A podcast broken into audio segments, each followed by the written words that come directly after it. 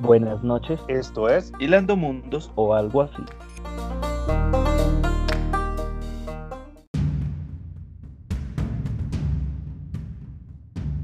Señores, entonces, como íbamos diciendo, vamos a empezar a, debatir, a hablar de, de eh, Falcon y el Soldado del Invierno, tema controversial, según he visto yo por ahí en redes, ahí medio que he explorado, que es la cuestión de que a mucha gente le gustó y a otra gente no. Andrés.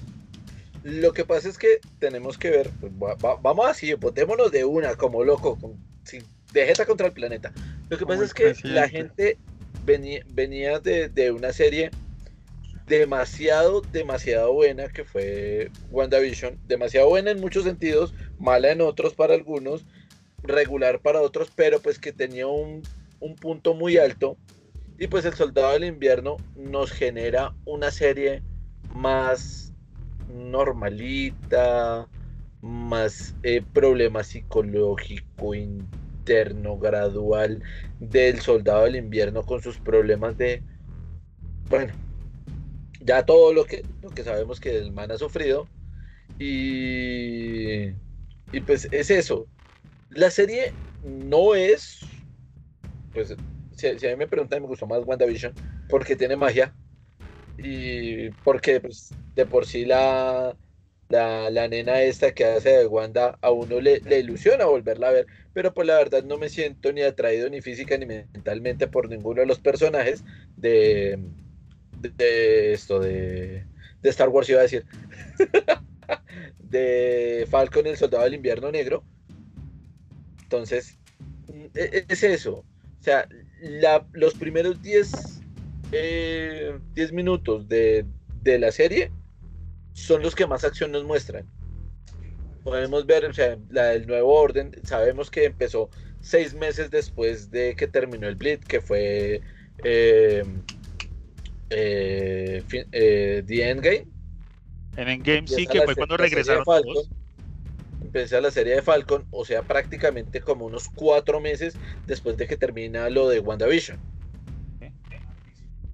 más o menos tenemos eso, ese rango de tiempo y estamos viendo un, un Falcon negro, como le dicen en la serie. O sea, sigue siendo el mismo Falcon, pero para ellos es un Falcon negro. Y lo vemos en acción, lo vemos haciendo sus, sus maniobras de, de vuelo que son bastante agradables a la vista cinematográficamente. Pero después de eso, la serie queda en un estado de problemas de emocionales, problemas familiares. Y como eso de, ¿será que si soy digno? ¿Será que no soy digno? ¿Será que Steve Rogers se equivocó? ¿Será que Steve Rogers no se equivocó? Y eso es lo que le para la emoción a la serie. No es una serie wow, pero pues si la vemos desde el punto emocional, es una serie que nos hace la transición de cómo se convierte Falcon a el nuevo Capitán América. Continuemos, no sé ustedes qué piensan. Quisiera que Kirby, antes de que pronto se nos duerma ahí, usted eh, si lo vieran en este momento, antes yo quiero, yo quiero hacer la aclaración en, podcast de dos cosas importantes en este momento. Una, este podcast como el de WandaVision va a venir con spoilers a mano poder. No nos vamos a limitar para nada, así que prepárense.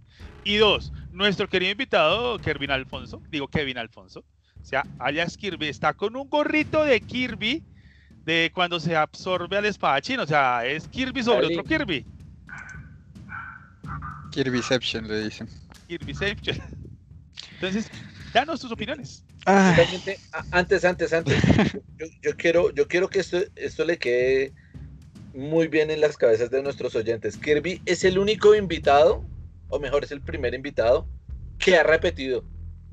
De resto, ningún otro invitado ha repetido. Entonces, eso habla muy bien de él.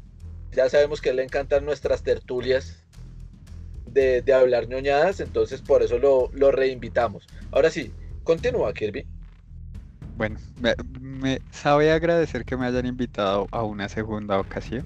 Se disfruta siempre venir acá a hablar. Igual de pronto el hecho que lo que dije al final del podcast anterior y esto de que los haya em, felicitado felicitado es la palabra, felicitado por sus podcasts, fue lo que me abrió la puerta para volver.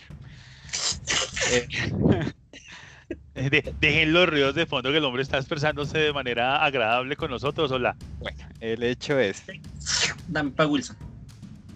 Falcon y el, y el Soldado del Invierno, ¿no? No sé por qué, y se me hace muy raro, Andrés habla tanto de, de- de la parte psicológica en esta serie. Cuando en la serie pasada es más importante, o al menos en WandaVision era más importante. Porque esta serie es justo lo contrario de WandaVision. WandaVision era una introspección y era una serie en la que estábamos viendo el interior de un solo personaje pero esta es una serie más de superhéroes. O sea, esto sí es una serie de superhéroes. Donde WandaVision era un, un retoque a lo que era ser humanizar un superhéroe y meterlo al mundo real. Esto es coger el mundo real y poner un superhéroe, que no es lo mismo.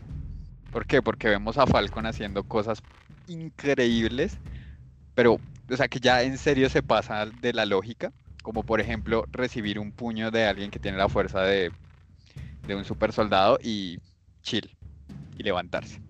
Sí. O crear la misma tecnología que Tony Stark, pero seguir siendo pobre. Chill. Cosas. Vemos, por ejemplo, lo que dice Andrés, una evolución de personaje, no tanto de como el morenazo este de Falcon se vuelve Capitán América, que, sino de el señor del soldado del invierno salir de sus problemas que no sale. No sale. O sea, lo único que vimos realmente en la serie fue que diera un paso y decir, ah, ya. El meme de Facebook, para los que conozcan ese meme de la A chiquita, que como respuesta de ah, eso, eso hizo el soldado del invierno en toda la serie. Es como, y mataste mucha gente, hiciste cosas malas. Ah. Pero tienes que rectificarte. Bueno, lo estoy intentando. ¿Y cómo lo estás haciendo? Haciéndole daño a más personas. Ah. Vengándose, porque lo que, lo que, lo que muestran y buscan desde el principio, como que, que, Pero- que, que lo que intenta es vengarse. Estamos hablando de alguien que tiene problemas mentales y psicológicos porque literalmente lo estaban usando para vengarse. Sí. O sea, lo estaban usando para generar violencia en contra de gente. ¿Por qué el arco de este personaje se está basando en generar más violencia? Que sí, que luego ya evoluciona y empieza a decir, bueno, lo mismo no tengo que hacer daño. Luego llega Simo y le dice, cáscalos a ellos dos y los casca sin remordimiento. Por cierto, Simo es el mejor personaje de esta serie. Bala, bala y bala. En fin, tengo, tengo sendos problemas con esta serie porque es muy normal, así que se le ven mucho más las costuras que a WandaVision. Es como la de la que también intentaron hacer viejita de, de los agentes de Shield. Sí. La Normalita. verdad, nunca me la vi. que Yo me vi la serie, yo me vi la serie de los agentes de Shield.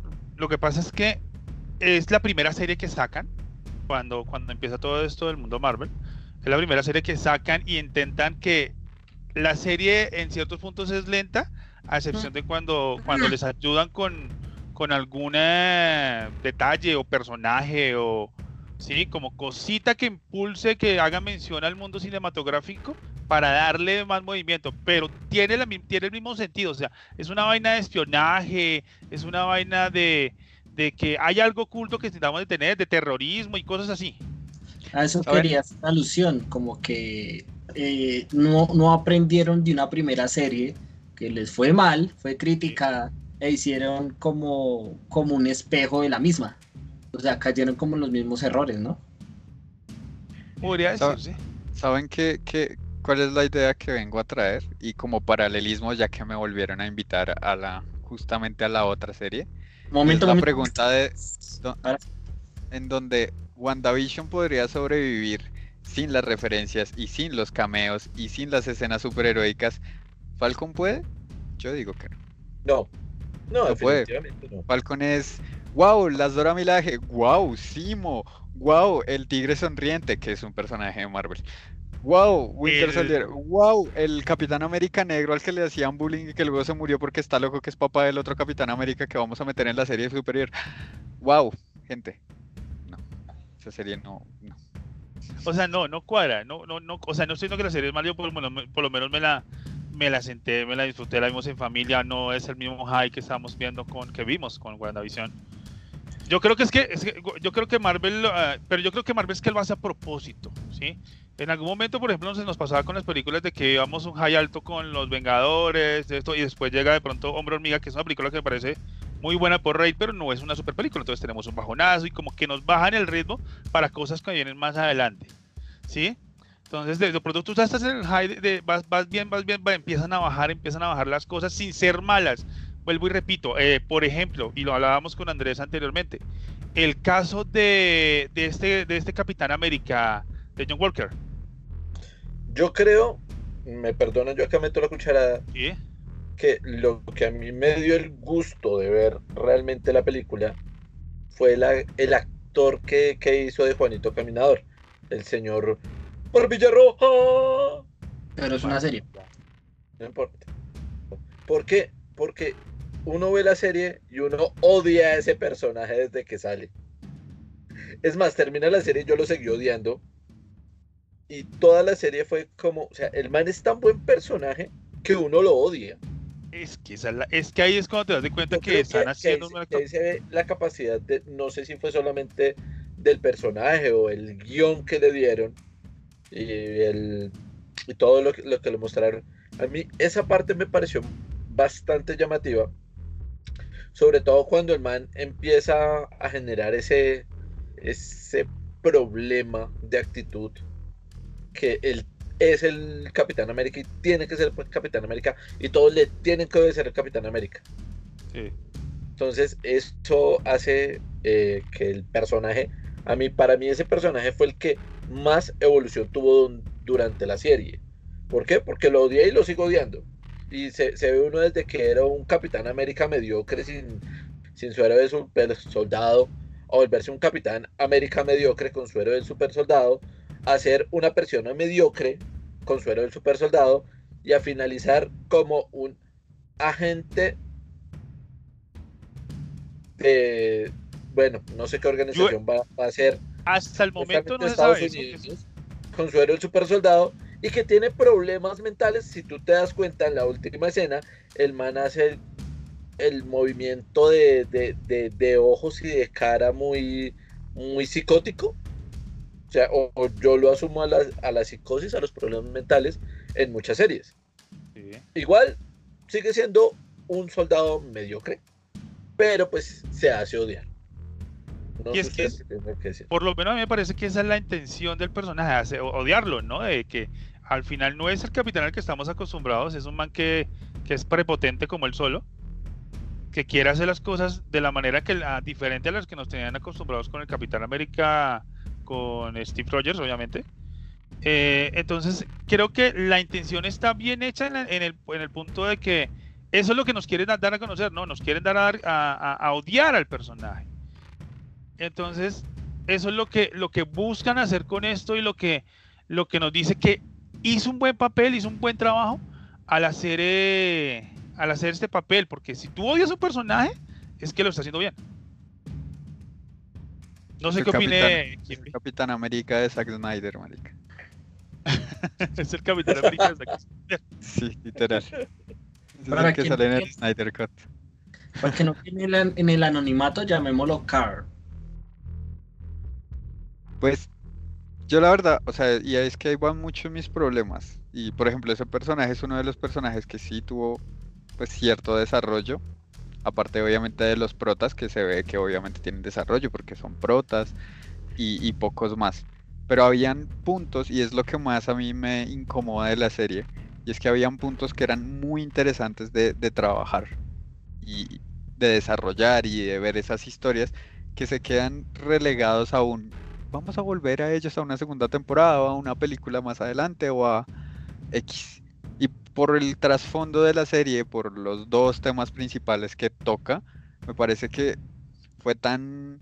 eh, es como volver a ver Iron Man 1, o sea, pero emotiva o con problemas sociales. No sé, me pareció Cultural. rarísimo. Pues ni tanto cultural, porque pues, ahí se habla de racismo, se habla de todo lo que es la, las mafias y de cómo ellos tienen pues el poder dentro de sus propias capitalizaciones, en sus propias ciudades. Además se habla de los experimentos que se pueden hacer asociaciones a la vida real, se habla de lo que es el militarismo eh, por debajo de cuerdas, de lo que es el, el patriotismo y el nacionalismo y cuando se extremiza y en fin, es, es como más muchos problemas que se pueden haber hablado de una mejor manera y no simplemente hagamos un mundo mejor por los que están y por los que ya no están.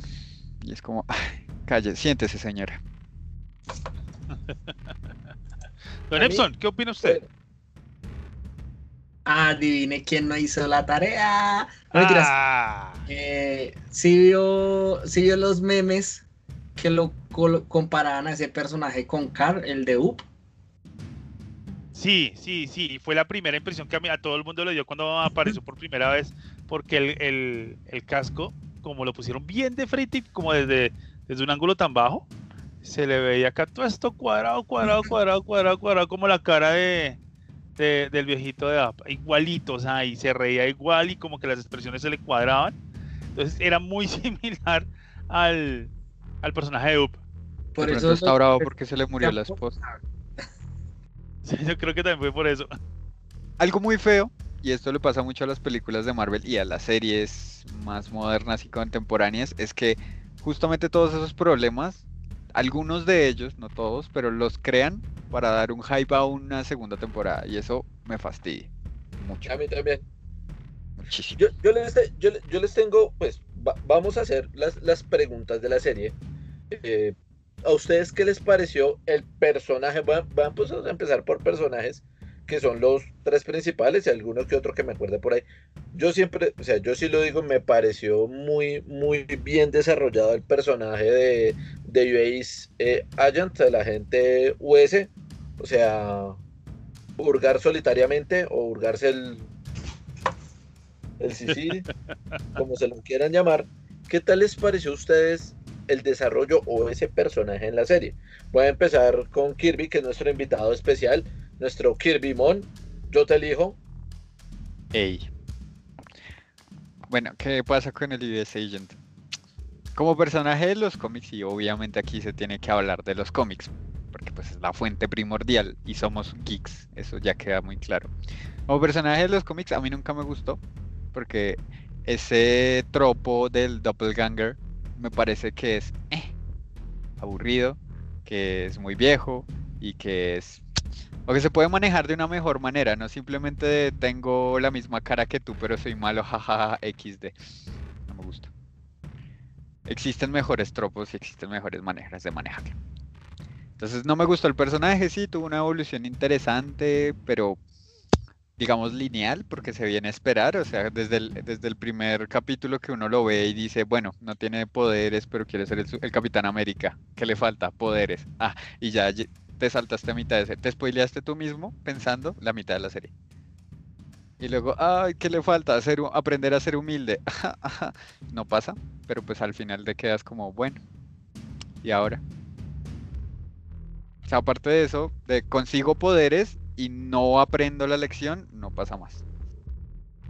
Entonces, no soy muy hate de- del personaje. El actor es excelente. De hecho, pues, muchos de los actores que contrata Marvel son muy bacanos. Ese man es excelente porque tú lo ves, hace una expresión y dices, lo voy a matar, señor. Lo voy a matar. Ya, sin conocerlo. Lo cual es muy bueno. Y los trajes, como siempre, Marvel hace unos trajes increíbles. Y cuando vi el traje de US Agent, dice, dije, oh, odio esta serie, pero oh, cómo me comí todos. y cada uno de estos guiños es increíble. y esa es, esa es como mi, mi manera de verlo. A ver, señor Will. Eh, el personaje como tal, yo lo dije, lo dije un momento y creo que lo resalto. Primero, es un personaje que se hace odiar.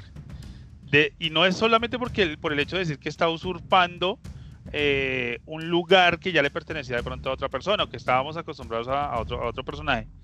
Porque hay que tener en cuenta, no este eh, US Agent no es que quiera, eh, no, no es que quiera, no que el gobierno le pidió, venga, necesitamos un Capitán América porque no es usted. Y él dijo, bueno, hagámoslo yo me siento en capacidad de hacerlo y yo quiero ser Capitán América y me tienen que hacer respetar porque me, dieron el título de Capitán América. O sea, una cuestión más que todo como también del gobierno de Estados Unidos, que él la coge como en, como en, como en, en que venga, esto es para mí, yo lo quiero hacer y punto. Sí, pero igual, en el caso del personaje es un personaje que desde el principio, desde el momento que tú lo ves aparecer, lo odias. Por primera impresión. Ahora, que ese odio se mantenga ya es cuestión de cómo lo lleve el actor. Y el actor lo hace muy bien. A mí me parece que todo, todo, todo, toda la serie, uno vive odiando al, a, a este US Agent eh, de principio Juanito a fin. Caminador para los amigos. el Juanito Caminador. Entonces, el personaje por lo menos a mí me parece que se actúa muy bien, que se, que se representa muy bien y yo por lo menos lo termino odiando, que es como la intención al final de cuentas. Así que por lo menos por mi parte me parece que eh, se desarrolla bien el personaje para la intención que se, que se crea. Ah, Vuelvo y lo digo, a mí el personaje me hizo odiarlo. Vemos la, la, la prepotencia antes de, del suero. Conocemos que hizo algo mal, nunca sabemos qué, pero sabemos que hizo algo mal.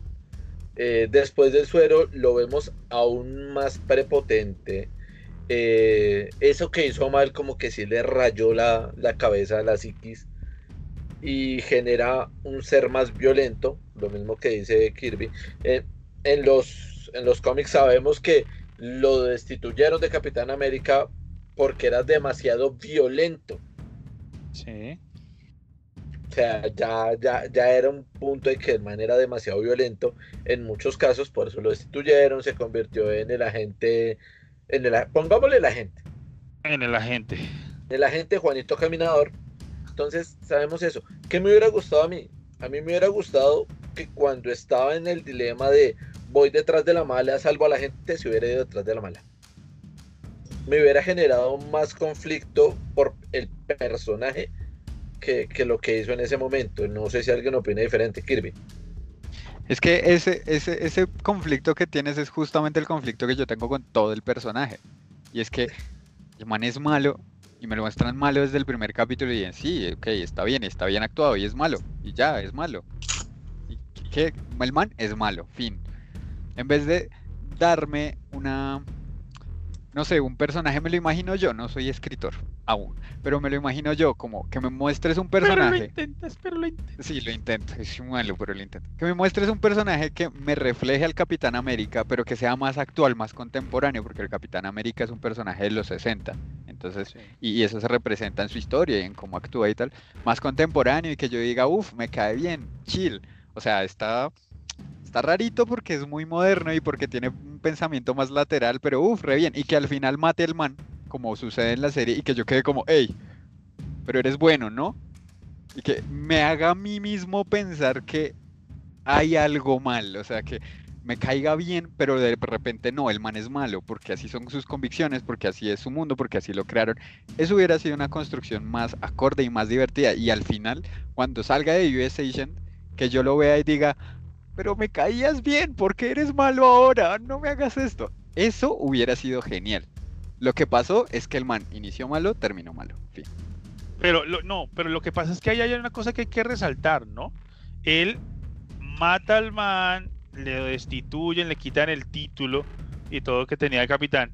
Aún así hay un momento que intenta hacer lo correcto, que es salvar a la gente que está en la camioneta, ¿no? Después de darse cuenta que igual él, él no es el Capitán América, ya no, él no es lo que está esperando Estados Unidos que represente, sino que él va, él va a terminar haciendo otra cosa y va a terminar haciendo otra cosa mala, pero igual tiene su momento en que, en que intenta hacer algo bueno y algo lógico, que es salvar a la gente de la camioneta que al final no puede, e intenta luchar contra los, eh, flag, los eh, flag smashers sin utilizar la violencia al final. Entonces ahí, ahí, ahí yo creo que se está viendo lo contrario que, que dice Kirby, que es que lo empezamos a ver malo desde el principio y al final hubo un cambio como que intenta hacer bueno. Obviamente la historia del- de, la, de la gente es eh, diferente más adelante, no sabemos cómo va a pasar, pero tenemos que mirar a ver cómo evoluciona. Eh, Kirby luego Andrés. Bueno, es que el hecho es que tú inicias viendo lo malo Sí. y si al final hay un intento de bondad, sigue siendo malo, porque ya ha hecho cosas malas. Sí, sí. O sea, es como ver llorar a un asesino. Sigue siendo un asesino. ¿Sí? A diferencia de que me hubiera mostrado esa evolución de la que tú hablas desde el inicio, que me lo hubieran mostrado antes de ser eh, elegido como el US Agent, no sé, salvando personas, botándose así a lo Steve Rogers en la primera película encima de una granada, y que me haga empatizar y decir, bien, ahí viene otro héroe, ahí viene un Capitán América, tal vez no el, el que era, pero uno bueno y que luego ya se vaya degenerando y destruyendo y que le salgan mal las cosas y la gente no lo quiera y él se destruya por dentro y empieza a decir qué tengo que hacer, y luego se vuelva malo porque es como si no me respetan por quién soy, me van a respetar por mi etiqueta, entonces se vuelve malo y luego se vuelve loco y ya. Eso es una evolución. Eso es paso a paso, no un inicio malo, le caigo mal a la gente, la embarro, intento hacer algo bueno, la embarro, ah, vale verga la vida, seamos malos, matemos, matemos. Ah, ok. Entonces como, señor, mm, Andrés, esa es, tu palabra. Estaba pensando algo muy parecido. Y, y te voy a dar el, el, O sea, marica.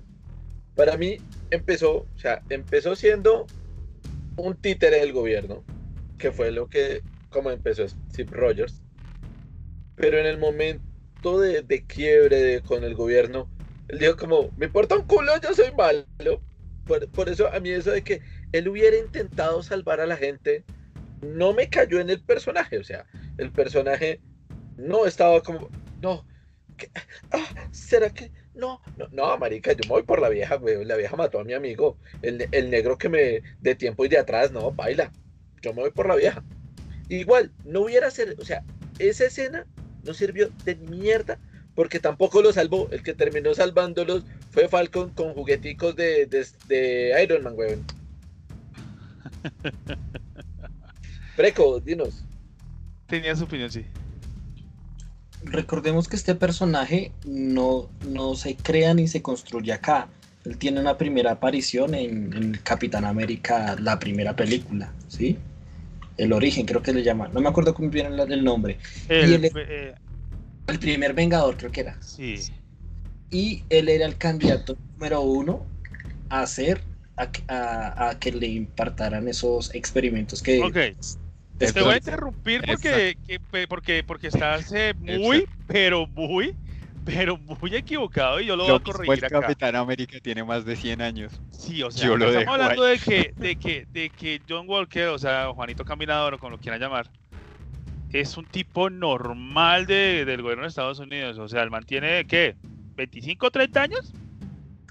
Y, la, y, y- y el Capitán América es de la Segunda Guerra Mundial, o sea, es más de 60 años, entonces no puede ser. ¿Sí? El man Mm, nunca le han inyectado suero, el man nunca ha estado congelado ni en invernación ni nada por el estilo para decir que duró 100 años como Bucky, ¿sí?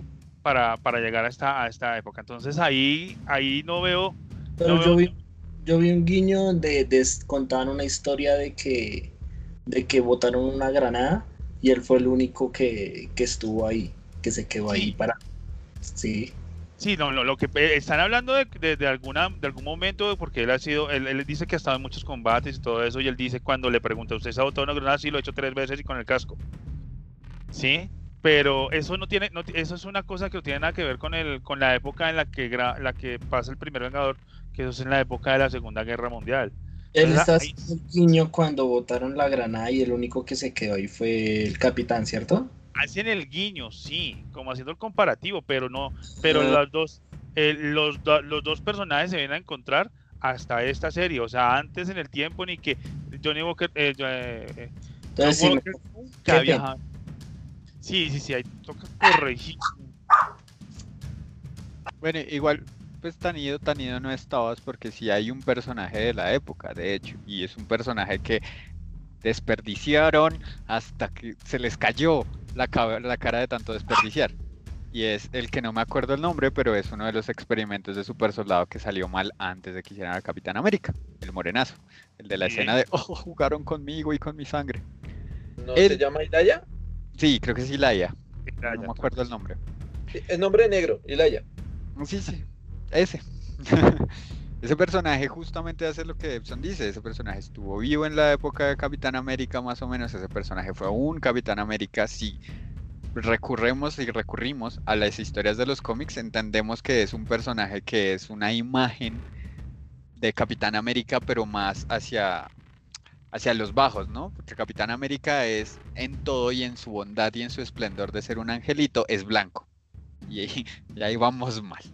Es que, es que, es que ahí, de ojos azules. Ajá. Y es que está. ahí, ahí viene la otra parte de, de, de Falcon, que es el- ese es otro tema que, que deberíamos tocar, que es toda la... Tenemos digamos que tenemos tres historias, ¿no? El US Agent, el Soldado del Invierno y Falcon. Y Falcon, toda la historia que le representan a Falcon, hasta el momento que él decide tomar el manto de Capitán América y decide asumir el cargo que, que- que se, le, se le dio en un momento en Endgame. Pero además de eso es toda esa cuestión del, del racismo en Estados Unidos, de la concepción que tienen de lo perfecto o lo que debería ser eh, la representación estadounidense, cómo va a cambiar, cómo él la va a asimilar siendo una persona de raza afrodescendiente. ¿Sí? Entonces, eh, Es gracioso que estemos tocando este tema y la serie no lo haya tocado. no, la serie, la serie, La serie to- tuvo dos escenas, dos escenas en donde tocó esas, eso, dos. No más, Sí. dos. pero igual se siente latente en toda la serie. Para mí se siente latente en toda la serie con respecto a la, a la, a la, a la parte de Falcon. No sé A ver, si lo- Te voy a poner una escena, una escena de la serie y tú me dices dónde está el racismo. Listo. Está Simo, Soldado del Invierno y Falcon bajando de un avión. Simo tiene un chingo de plata, Soldado del Invierno es el guardaespaldas y Falcon es el tigre sonriente. Y, y el, el moreno es el tigre sonriente. Llegan a un bar y empiezan a pedir información. ¿Dónde hay racismo ahí? Bueno, bueno, entonces me- estoy equivocando. Empiezan a darle información, llegan al, al boss de esa serie porque se ve como muy videojuego. Eh, empiezan a pelear, así, ¿no? Que las cosas, el suero, el super soldado, bla, bla, bla, pero tus disparos terminan encontrándose a la agente Carter eh, 2. ¿Dónde está el racismo ahí? Ex agente Carter.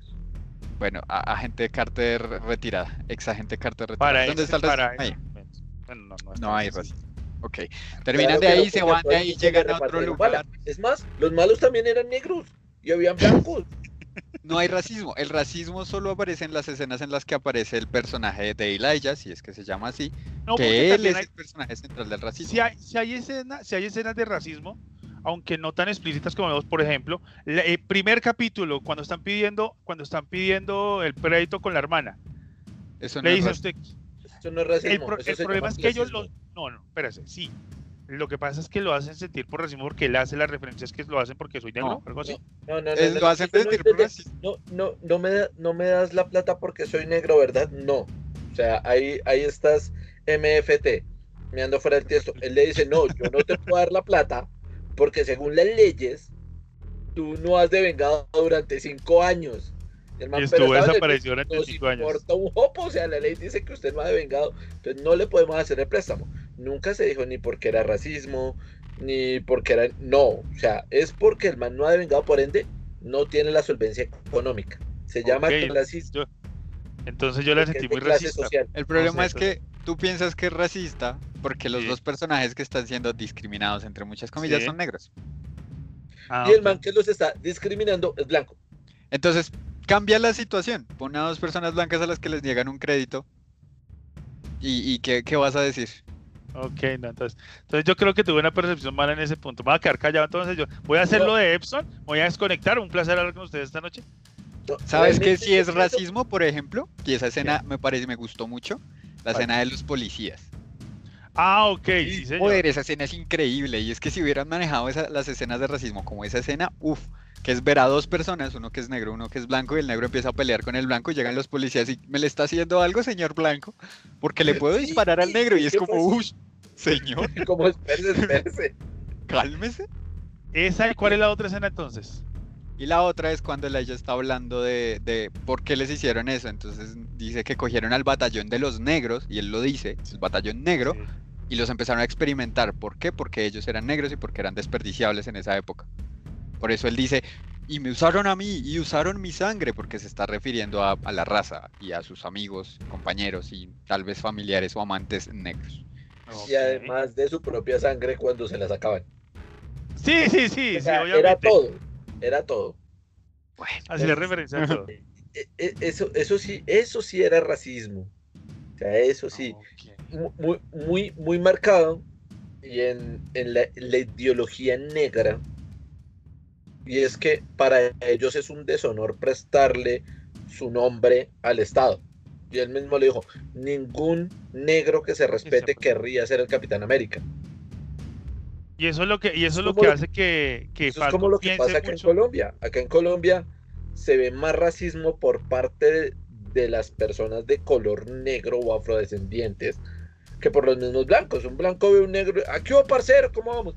Pero un blanco entra a un chuzo de negros y baila. O sea, lo miran mal, es el mosco en leche, es la... vale aclarar el punto, ¿no? O sea, es una, es- es- eh, no estamos diciendo que siempre pase lo mismo, que todo pase lo mismo, no. Hay No. situaciones, hay momentos donde se repite ese tipo de cosas, pero no estamos ni generalizando ni diciendo que todo el mundo de raza afrocolombiana, que se les dice, por lo menos tengo entendido que es así, lo haga. Quiero dejar el punto claro, eh, Kirby. Eh, ahí en en lo que dice Andrés es, es algo que, y es otro de los puntos que la serie no maneja bien, y es que sí, o sea, Andrés tiene razón, hay cierta mayor segregación desde la situación de la gente afro hacia la situación de la gente blanca que de la situación de la gente blanca a la gente afro. ¿Por qué? Porque de los blancos a los, a los afros es racismo, pero de los afros a los blancos es defensa. Han pasado años, han pasado guerras, los han usado, los han... O sea, ellos tienen ya un trasfondo muy, muy pesado en el que ha sido, eh, digamos que han sido atacados por todos los demás pueblos. ¿sí? Porque hay una mayoría blanca que los atacan. Entonces, bueno, no estoy defendiendo de pronto de que exista ese racismo de los afros a los blancos, pero ellos tienen un porqué y se entiende. Es como cuando tú le pegas a un perrito y eventualmente, que obviamente no es una comparación, pero es para que se entienda que obviamente el perro se va a poner agresivo cada vez que se acerquen. ¿Sí? O como cuando le pegas a una persona y esa persona ya no va a empezar a confiar en ti porque lo has golpeado. Y claro, es la pierde la misma confianza. situación. ¿Qué pasa? Que en la serie no, no se ve eso porque no tenemos una historia. No hay una historia atrás que nos digan, solo está ella, ok, sí, te entiendo, pero solo es un personaje que me habla en una escena de un pasado que no estoy viendo. Y entonces, wow, racismo, ¿dónde? No sé, jaja, pero hay. Dos policías son racistas en todo Estados Unidos, no he visto más. Entonces, Ok, ok, ok, ok. Entonces, Don Epson, ¿tiene algo que decir sobre el tema? Pues no, no sé, no sabré cómo decirlo. O sea, Con palabras, es si un, es posible. contexto, es un contexto fuerte, es un tema sensible. eh, por lo que soy yo, ¿sí? tengo mi, mi abuela, es afroamericana, se puede decir, es llanera, y, nunca he visto como esa asociación con, con las personas de, de color, ¿sí? No sé si incluso decirlo así sea racista, pero pues a mí no, no he sentido esa percepción. En Colombia y en muchas partes del mundo sí la hay, pero por mi parte, pues yo no he sentido como, como esa brecha, ¿sí? Yo creo que estamos en un en una época distinta, ¿sí? Que ya igual es porque eres blanco. Perdón, te interrumpo. Mm, no del todo. O sea, a veces veo y me veo blanco y a veces me veo que estoy como trigueño. Entonces, no sé, nunca he visto, nunca he visto esa asociación. Yo no sé por qué lo vi como un dálmata. La verdad, yo, perdón, yo Pues, lo vi como un qué dálmata en el momento. eh, es que ese es el problema. En Colombia realmente no podemos llamarnos blancos y negros, Sí, excepto en el festival de de, blancos y negros. de blancos y negros, porque realmente la mayoría de los colombianos son mulatos o mestizos. O sea, que, que por ejemplo Kirby y yo tengamos piel de, de, de, de- de callo lavado, que seamos más blancos que un vaso de leche, no significa que nosotros seamos realmente el tipo blanco como lo generan en Estados Unidos, que es el tipo blanco, cabello rubio, ojos claros, entre, o sea, entre más azul es más lindo. No, porque si te das cuenta, hay muy pocos colombianos que tienen esa perspectiva de que es que soy blanco, cabello rubio y ojos azules. Exacto, entonces, No, tú no, Kirby, tú eres de pelo negro. No, no, yo ante la mano porque quería hablar. Perdón. Ah, bueno. entonces esa, esa percepción en mi parte nunca la he tenido. O sea, yo tengo una relación con un amigo desde los siete años que nos conocemos y el man es, de- es, es- es morenito, es de color. Ah, esa es la parte negra que usted tiene. Y somos, somos amigos desde, desde hace mucho tiempo. Entonces Ah, nunca es Amigos de tiempo y atrás. También lo digo por el tema de mi abuela. Mi abuela, mi abuela también es, es morena, ¿sí? Es morena, hecha, eh, campesina de trabajo que, se, que hizo casi toda su vida al sol, ¿sí? Entonces lo digo por esa percepción y cuando iba con ella al llano o cuando iba con ella a Boyacá, también conocía eh, gente que era de color y por mi parte nunca sentí esa percepción eh, mala hacia la gente de color. Yo creo que los Kirby. cambiado y eso ya no Es está. que hay, hay, hay dos cosas. Una es, con respecto a lo que dijo Andrés, hoy en día ya no es tanto la sangre, sino es más la piel, porque es lo más visual. Entonces, si a ti te ven de piel morena, hoy negro, ya, es lo normal. Y de pronto de ahí puede llegar a venir algún tipo de racismo. Y con respecto a lo que dijo Epson, Epson, es una pregunta sencilla. ¿Has visto alguna vez una esmeralda en tu vida? Sí, ¿Un rubí? no, ¿Y eso implica que no existan los rubíes? no sé. Existen los rubíes, tú no los has visto, entiendo, pero siguen existiendo. ¿Por qué? Porque todos vivimos en una burbuja de información en la cual dejamos entrar o salir cierta información, pero eso no implica que hayan más cosas afuera. Entonces el racismo sigue existiendo y el racismo, por eso eh, George Floyd hace poco, por eso ese policía fue juzgado. Y es que justamente esta serie sale en una época en la que hay gente que dice, pero es que el racismo todavía no existe y pasan esas cosas, ¿sabes? No, yo estoy diciendo que el racismo sí existe, nada más que ahora es más poco, o sea, estamos en un... Pero tú En- cómo sabes que es más poco si nunca lo has sufrido, si me lo acabas de decir, ¿sabes? Porque, como te acabo de decir, mi amigo es de los siete años, ¿sí? Estudiamos juntos en todo el bachillerato y también vi casos de racismo con él, ¿sí? Incluyendo directamente con los profesores. Lo que digo es que hoy en día es más poco, es menos visto y es mal visto, ¿sí? Que no es El- tan común, no es como hace eh, época de los 80, ¿sí? No es como en los 70, que era la flor del racismo y por eso tanta, tanto movimiento, ¿sí? Ahora vivimos en una sociedad más de, ¿cómo decirlo? Epson, de, Epson, yo quiero. yo quiero- voy- voy Dijo a- la S palabra. Alguien Epson. póngale la música del Joker. ¿Eh? Vale aclarar una cosa, vale aclarar una cosa es lo que dice, hay una cosa que tiene razón Epson y hay una cosa que tiene razón Kirby. Racismo existe, está. Está Sí. arraigado en las mentes de muchas personas, está arraigado en la mente que ahora, y Epson, es, yo estoy de acuerdo con la parte que dice Epson, es, se presentan casos pero está más bajito. y es mal visto, o sea, vivimos en una mascarada, por decirlo de alguna manera. Ahora, ahora, ahora. Eso también depende del lugar donde estés, del, del país donde te encuentres y todo eso. Sí, el racismo es más distinto, pero Entonces, sigue estando y estando latente dentro de muchas personas. Lo digo de la percepción de Colombia, ya está como mal visto. Sí, es como una mascarada en, en una etiqueta donde no, no, de- no debemos ser racistas, por decirlo de alguna manera, está mal visto. Que lo hay, lo hay. Que hay algún momento de que a alguien se le sale el comentario racista, se le sale. Y todos lo tildamos como que, uy, este marica está siendo racista. ¿Sí? Pero ah, se queda y muere muchas veces. Yo te quiero hacer una pregunta. Tú me estás diciendo que en este momento el racismo es más visto. O sea que si tú ves el pasado, el racismo del pasado está bien. No, te estoy diciendo que el Me racismo... dices de- eso y me en lo que me dices. Primero. Segundo, solo no es que el racismo se vea menos. Lo que pasa es que ahora cuando se ve un acto de racismo se hace más bombo. Entonces, como dice la canción, lo que es peor sucede en lo escondido. Los actos de racismo ya no los hacen a plena luz del día como o de la noche, como lo hacían el Klan cuando empezaban a quemar negros. Y eso también es un racismo y pues a la época de allá se veía mal. Y en ningún momento el racismo ha dejado de verse mal depende de los ojos de quien lo vea. Entonces, aclaremos eso. El racismo se está viendo por X o Y motivo.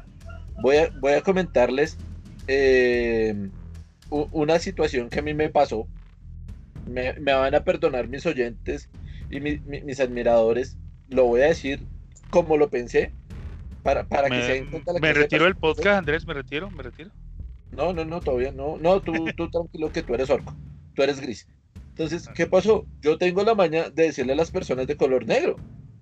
Yo tengo un amigo que se llama Pacho, yo le digo, negro, venga, weón, tengo un amigo que se llama Joseph, que, que le digo la negra, porque pues ya teníamos un negro en el grupo, entonces él no alcanzaba para ser negro, le pusimos la negra, y había un man que jugaba Yugi que yo le decía de negro, amigo de un parcero mío que está en España, que se llama Gil, y un día se me ofendió porque yo le dije negro. Me dijo, ay, es que usted no me puede decir negro. Yo, pero marica, si su piel es negra, ¿cómo hijo de puta quiere que le diga? No, que no me puede decir negro. Y le dije, ¿sabe qué? Ahora sea negro, hijo de puta. Marica, ¿por qué? Porque el man se la ganó. O sea, eso es como si a mí me dijeran blanco, enano, duende, y yo me los ofendiera. O sea, uno debe aceptar lo que es. No creo que el que, bueno, o acá en Colombia, uno le diga a una persona de color oscuro, negro, sea una ofensa. O sea, yo nunca he visto que acá en Colombia a la persona que se le dice negra sea una ofensa. Es más, muchos amigos míos de cariño le dicen a los amigos, venga mi negro, ¿qué vamos a hacer? Así el man sea blanco. Y en Cali se ve eso. Pero eso depen- depende mucho del acento. si un caleño le dice a otro caleño, venga negro, tal cosa, listo, no ha pasado nada. Si un rolo le dice negro, venga tal cosa, mm, la que se arma. No, no. Eso sabe qué pasa a las personas que tienen la mentalidad estadounidense de es que nos sacaron la leche, es que nos pusieron de esclavos. Acá en Colombia hubieron esclavos negros. Sí, pero acá en Colombia esa esclavitud no tuvo tanto peso como en Estados Unidos. En Estados Unidos, si tú le dices a un man de color negro, es el peor insulto. Acá en Colombia Sí. tú le dices negro a un parcero. ¿Por qué? Porque somos prácticamente la misma raza. Acá en Colombia no hay raza superior. Dime, Ah, Kirby. Bueno, eh, lo que pasa en Estados Unidos y la palabra, que es la N palabra, que no es directamente una traducción a negro como tal, sino es a otra palabra que es un poco más punzante y que implica una época muy fuerte que sí vivió Estados Unidos. Y justamente con lo que dice Andrés, es, es como el siguiente punto de la serie, y es que los dos o tres puntos que maneja la serie pues siempre van de la mano. Y es que... Aquí no se censura a nadie, dígalo, diga la palabra. No, no, no, no, eh, no, realmente no, porque esa palabra sí tiene un contexto, sí tiene un peso, sí es una palabra que realmente, al menos a mí me parece incómodo decirla, que la sé porque, bueno, historia, pero no, no me parece. O sea, digo negro porque negro sí es la palabra pues, que usamos aquí en Colombia, como dice Andrés, para definir a ese tipo de personas, entre comillas tipo de personas, porque pues, son personas, ¿sabes? El color de piel y ya. Pero esa otra palabra no. Entonces, bueno, como venía diciendo, lo siguiente es que que Falcon y, y- y Winter Soldier tienen como lo que viene siendo patriotismo, pero como mucho. no sé si lo Sí. notaron en la serie, que Sí, es como, sí, eh, empezando con el Capitán América que tiene los colores de Estados Unidos y jajaja, todo pasa en Estados Unidos, jajaja, somos Estados Unidos, wow. Es algo que, mm, no sé, me choca mucho porque, como dice Andrés, hay mucha gente que se cree, que se cree que el mundo es Estados Unidos, que se cree que lo que pasa en Estados Unidos, wow, nos afecta, wow, es... No, y, y, y- y- y- y algo que quisiera aclarar, me voy a, meter la cuchara ahí, que es que todo lo que pasa en Estados Unidos se tiene que repetir en el mundo. Eso es lo que o sea que sí. Eso, eso es lo que creí y eso es lo que está mal y hay muchas cosas de lo por eso hay una cosa que dice Andrés bien que es que aquí es una cosa y en Estados Unidos es otra aquí aquí eh, eh, hubo esclavitud retomando un poquito el tema porque hay que avanzar en el, en el podcast aquí es una cosa la esclavitud en Estados Unidos es una cosa diferente entonces hay que saber que aquí la palabra negro no es una grosería es solamente un simple tono de color de piel para nosotros o por lo menos para mí yo le digo en el cuestión de raza, la, persona es afrodescendiente. Por eso la menciono mucho cuando veo una persona de ese tipo de raza.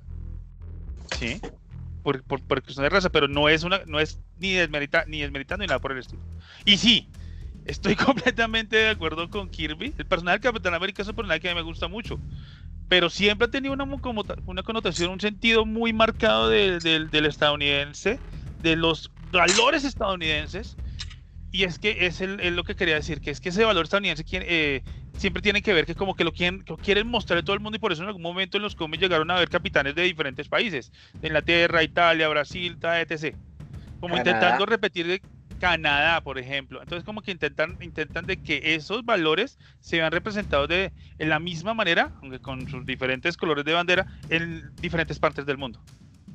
Sigue, Kirby, qué pena haberte interrumpido. No, no, no, está súper. Igual. Es que ese es el punto, ¿no? La serie es como súper patriótica a lo que implica Estados Unidos, a lo que implica... Es que incluso en, en- en cómo funciona y en cómo se están manejando algunos plots, algunas tramas, se ve que es americana. Porque ¿cómo solucionan los, pro- los problemas en la serie? A plomo. Sí. Pues sí. a plomo, ¿no? Como América, Make America Great Again, ¿sí? Una escopeta y bombas y mi almuerzo al lado, porque es América. Entonces todo el mundo tiene armas porque es América y la gente puede hacer lo que quiera, entre muchas comillas, porque es América, hasta que América dice que no más y manda a su gente a callar a los demás. Porque si nos damos cuenta y vemos un poquito, muchos de los atentados y de la violencia que sucede en la serie no sucede en América. No, no, no, porque América es fuerte, América puede contrarrestarlo. Pero la violencia que manda América hacia afuera, sí es de América, pasa afuera.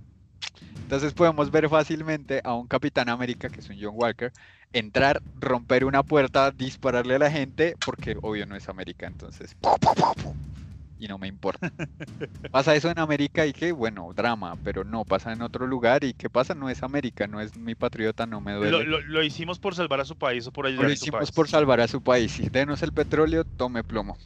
Es básicamente. Nos Entonces, van a meter en Estados Unidos. de mentiras no son, o sea, quiero decir, Un país menos al que ir. Un país menos al que ir. mentiras no son, no, y, y de hecho mucha gente Es- entiende Sentí como como eso. Homero Simpson cuando tiene el, el cartelito de mapas donde no tiene que ir, donde lo han vetado. Digamos que un poco lo que estaba haciendo la, la secta, que bueno, el grupo este malo era... Los Flag Smashers. Los Black Smashes era, y en los cómics igual lo es, que es como cambiar eso, ¿no? Es como que generar una universalidad en el gobierno y en cosas así para que Ni no siquiera. exista Estados Unidos y Ni siquiera la, eh, la idea original de Flag Smashers, yo después que empecé a buscarle cómo investigar, es un solo personaje, no es un grupo ni terrorista, sino que sí empieza a reclutar. Es un solo personaje que se llama Flag Smasher, que la idea es que se, se, se acaben las barreras, que todo sea bajo una sola bandera, bajo una sola legislación. Ni- y, y no y no apoya a una en general, no podemos decir que quiera que todo, es- que todo sea bajo el orden estadounidense, sino que, sean, que se organice un solo gobierno en general ¿Para todo el planeta? para todo el planeta. La intención de Flag Smasher es que todo el planeta esté bajo una sola, bajo solo un, un solo, un solo régimen. solo por. Exacto, una sola bandera. ¿Sí? Es esa que- es.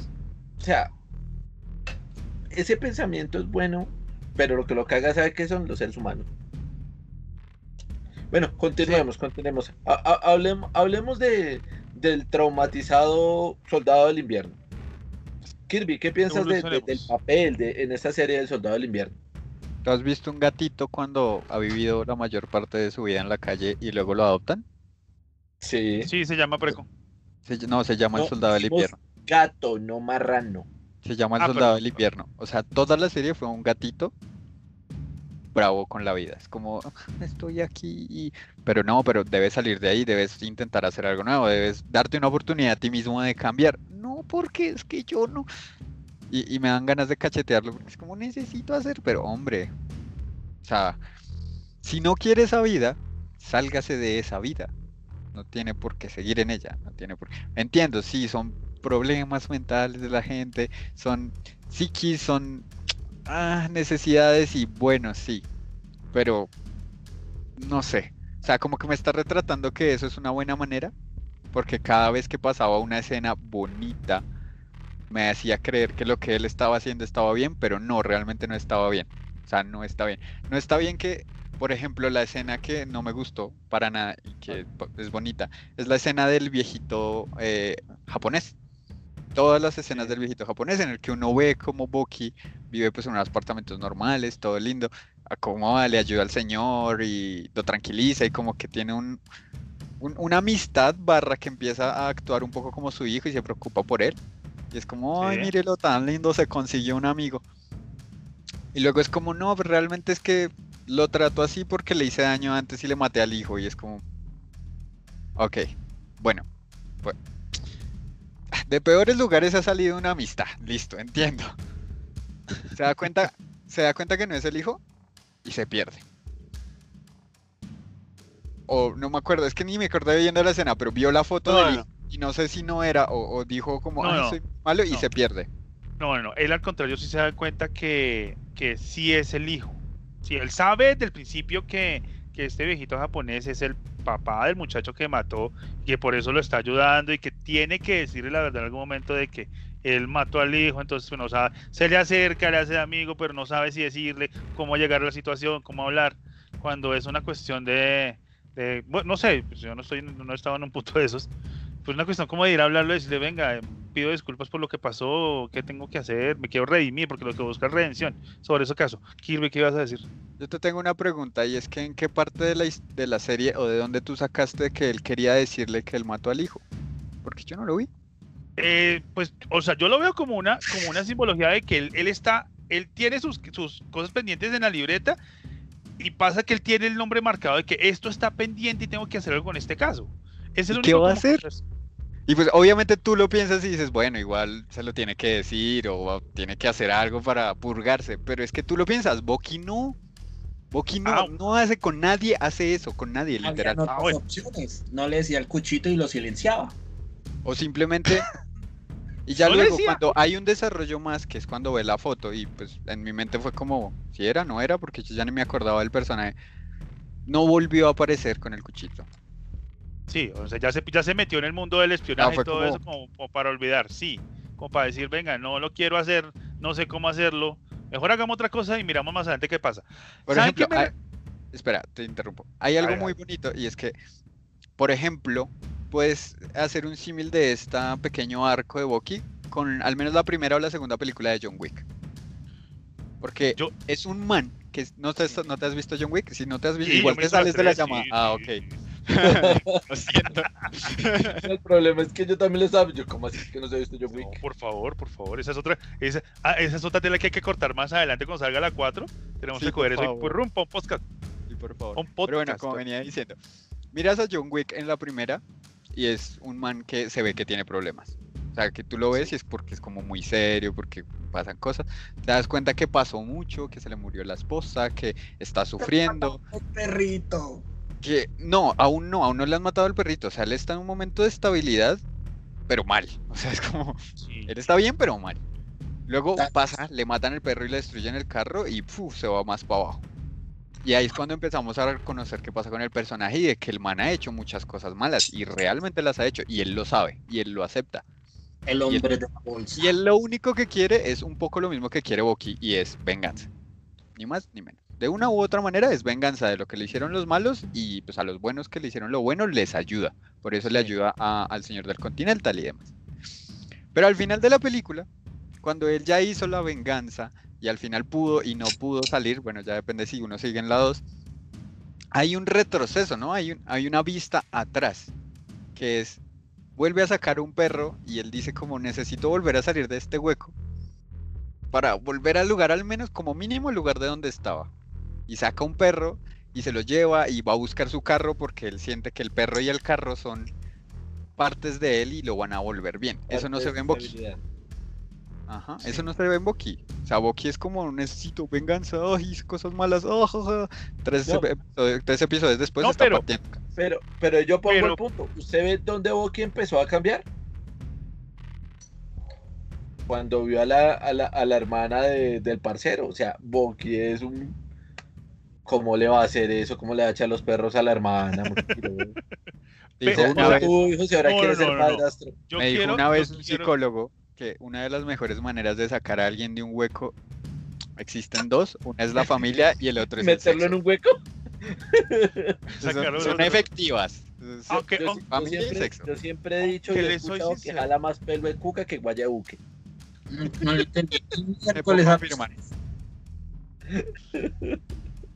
Yo sí quiero aclarar una cosa, o sea, yo quiero, yo quiero ese punto en especial de, de, de la hermana de Falcon y Bucky. Yo lo único que veo ahí es que solamente él la saluda por el nombre y él la, sa- ella la saluda. ¿Ustedes consideran que eso es, es en serio echarle los perros a una persona? No vio las miradas, huevón. No sé, o No sea, o, o yo soy, o yo Ah, soy no. muy malo con las relaciones No, es, de, es que los de- perros de no se ese tipo. Ellos no se estaban echando los perros. Lo que había era una sección, sex- una tensión sexual la hijo de madre. Pero los De perros pronto en ese punto. Eso Porque no. echada de perros como tal, yo no la veo porque, porque solamente es que, hola, hola.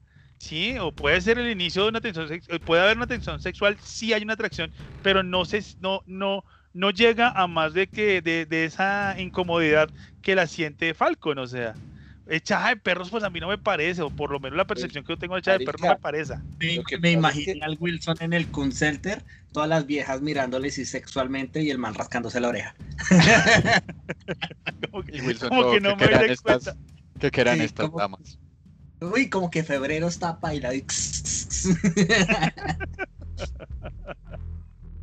que querrán. Pues no sé, o sea, por lo menos yo no lo veo como una echada de perros así que se viera como tal, no que venga. Eh, no, no, no le hablé a mi hermana, sobre todo así como con el nombre eh, por parte de Falcon, pero echada de perro a mí no me pareció como tal, no sé. ¿Cómo Más son echadas echadas de perro, ah, Wilson? ¿Cómo son? Yo la, yo verdad, o un sea, paréntesis de echadas de perros y cada uno va a decir una echada de perros así. no, ah, no, ah, no, yo, para ser sincero, yo estoy tan fuera del juego de echada de perros que ya ni me acuerdo cómo era. Bueno, bueno. ¿Cómo, ¿usted cómo cayó? Angélica? Cuéntanos. Eh, espérate. Yo soy, yo, yo soy de los que, por lo que recuerde, yo soy de los que va abonando de a poquito, ¿no? La vieja y Hola. ¿cómo ¿Cómo estás? empezó? ¿Cómo empezó? Hola, pero. No, yo, todo empieza con un hola, sí, obviamente, por lo menos en este caso. Ya, listo. Pero es que no es, es que una no sé, Con un hola. es una chava de perros, o sea, el hola ya, o sea, o sea, yo llego al center y digo, hola, ¿cómo estás? Eso ya es una chava de que- perros. Es que tú tienes que ver una cosa que no es solamente la palabra. Se llama algo que se llama actitud y se llama, eh, no, no sé, Kirby me, me, me corrige, creo que es idioma Espera, corporal. espera, espera, lo que tú dices voy a tu interrumpirte un momento. ojos, Voy a interrumpirte un momento. Voy a interrumpirte un momento. Vamos a hacer algo ahora. Vamos a, a llamar esta sección clases para conquistar, clases para echar perros. Entonces, No, vamos, por favor, Andrés. En la inmunda. Porque es que de Entonces, acá por favor, que dame tus- es usted y yo creo que su mujer fue la que lo dominó. Entonces, por favor, por favor, Andrés, danos, danos Con- tus con tips Rebeca para echar perros según tú. Es que, marica, o sea, Sección, uno- eh, uno no echando tiene- perros con Andrés. que Kirby, Kirby me, lo, me lo va a corregir si no es así. Marica, Ya que Kirby. decirle, eres la flor más hermosa del desierto. Eres la luna antes de la... ma-". No, marica, uno con un hola y el idioma corporal con el que uno le dice ese hola significa una echada de perros. Tú no necesitas decir más sino un hola, o si lo quieres hacer más elegante, hola, ¿cómo estás hoy? Ya. Dependiendo de la forma como tu expresión física se dirija a esa persona, se sabe si es una echada de perros o no. ¿Por qué Preco no sirve? Porque Preco no sabe expresión corporal, porque Preco lo que tiene es no es no es es antisocial según él. Dime. Asocial. No, Me imagino. antisocial. Me, me, imagi- me imaginé al Wilson llegando allá a portería y el, el celador. Hola, Wilson. Y Andrés, esto se puso raro. Andrés, gracias, de la que me salvó. Perdón, eh, Pre- Preco no es antis- antisocial, lo que a Preco le falta es la empatía. Disculpa, me, me, me había equivocado. Sí, el término es diferente porque o puede ser antisocial, no es lo máximo sería social. Yo sí soy sociable. Tú lo dices. Eh, bueno, Pues, no, retome- ¿no igual, vio que andaba con un negro? ok, eh, igual retomemos, retomemos la historia de, de, No, de- espérate que de yo quiero que, que- que- que Kirby lo diga. Kirby, cuéntanos. Para ti, ¿cómo es echar una, cómo es una echada de perro? Bueno, para mí, Respiras hasta dejarla sin oxígeno. Will está como, ah, chao, y se fue. Bueno, eh, no tanto como el Lola, porque uno, eso es un coqueteo más que una echada de perros. Para mí, coqueteo es el primer nivel, echada de perros es como el segundo nivel, que ya es como un coqueteo súper intenso y ya eh, activo. Entonces el Lola es normalito. Es coqueteo pasivo, es como cuando tiras el- la, caña de pescar al río y te sientas. Si pesca, pesca, si no, no. Ok. Pero ya algo más activo es más como un detalle. Ah, Yo, ah, yo siempre he creído que un coqueteo es más como un detalle. Como un, hey, ¿quieres una chocolatina? Te veo estresada, toma una chocolatina. Sin intención, entre muchas comillas, porque es obvio que ahí hay una intención. pero sin intención aparente. O el, ah, no te preocupes, eh, yo, yo cocino, ¿sabes? Y cocinar algo bonito y servirlo, y es como, mira, ay, qué lindo cocina. No, normal. Come, ¿qué te parece? Ya, eso. Esos pequeños detalles para mí son más coqueteo que más echada de perros que otra cosa. Bueno, ahora yo le hago la pregunta. Preco, ¿cómo te echan los perros? Le dicen, tú con marranito, tú con tu con marranito, tú. que en mi caso, yo por lo general, yo no trato en, en una primera instancia de, de generar como un vínculo de, de relación así para, para coquetear o algo, no. No, eso lo simplemente, pagué ya. Porque no tienes empatía. simplemente me doy el, el- el espacio como para conocer a las personas y después ella se acerca y me O dice él. y me dice es que tú tienes algo que, que- que muy pocos hombres tienen hoy en día y que, que con todo lo gordito y, y así que sí lo que las caras que están haciendo mis compañeros y con todo eso que yo tengo eres muy seguro de ti mismo, ¿sí? eres muy seguro eh, pues a O no- sea, o sea, yo, Es- yo- a, a ver si lo yo- entendí bien. O sea, Yo Preco saber no cae, a Preco le caen. a veces No, no, no, no. no estoy siendo el 100% de las veces. Quiero, ¿sí? quiero aclarar, yo lo entendí de la siguiente es- manera y es- quiero que me corrijan. es- pero un momento, Wilson. Sí. Lo que estoy diciendo es que caigo como en, como en lo mismo que Andrés, que dice que la actitud es muy importante, ¿sí? Pero yo no me doy el, el, el- el espacio como para una primera perspectiva y caer de una vez. No, en mi caso no, no funciona así. Primero me, me gusta conocer a las personas. No, Y o de- sea, yo, yo, o sea, quiero entenderlo, quiero, yo quiero entender de esta manera, a ver si lo entendí bien. Tú te acercas a la persona, conoces a la persona y tú haces la del pavo real. Tú exhibes tus plumas para que esa persona se acerque. Es lo Mm. que más entender, o sea, das a conocer tu personalidad, das a conocer tu forma de A- a ser y esa persona te acerca a decirte, Preco ven, hay algo en ti que me agrada. Que las viejas lo buscan Pero porque sí. es muy, muy, no sé, o sea, les muestra demasiada seguridad. Eso Es- fue, o sea, Preco nunca se ha levantado una vieja porque las viejas le caen a Preco.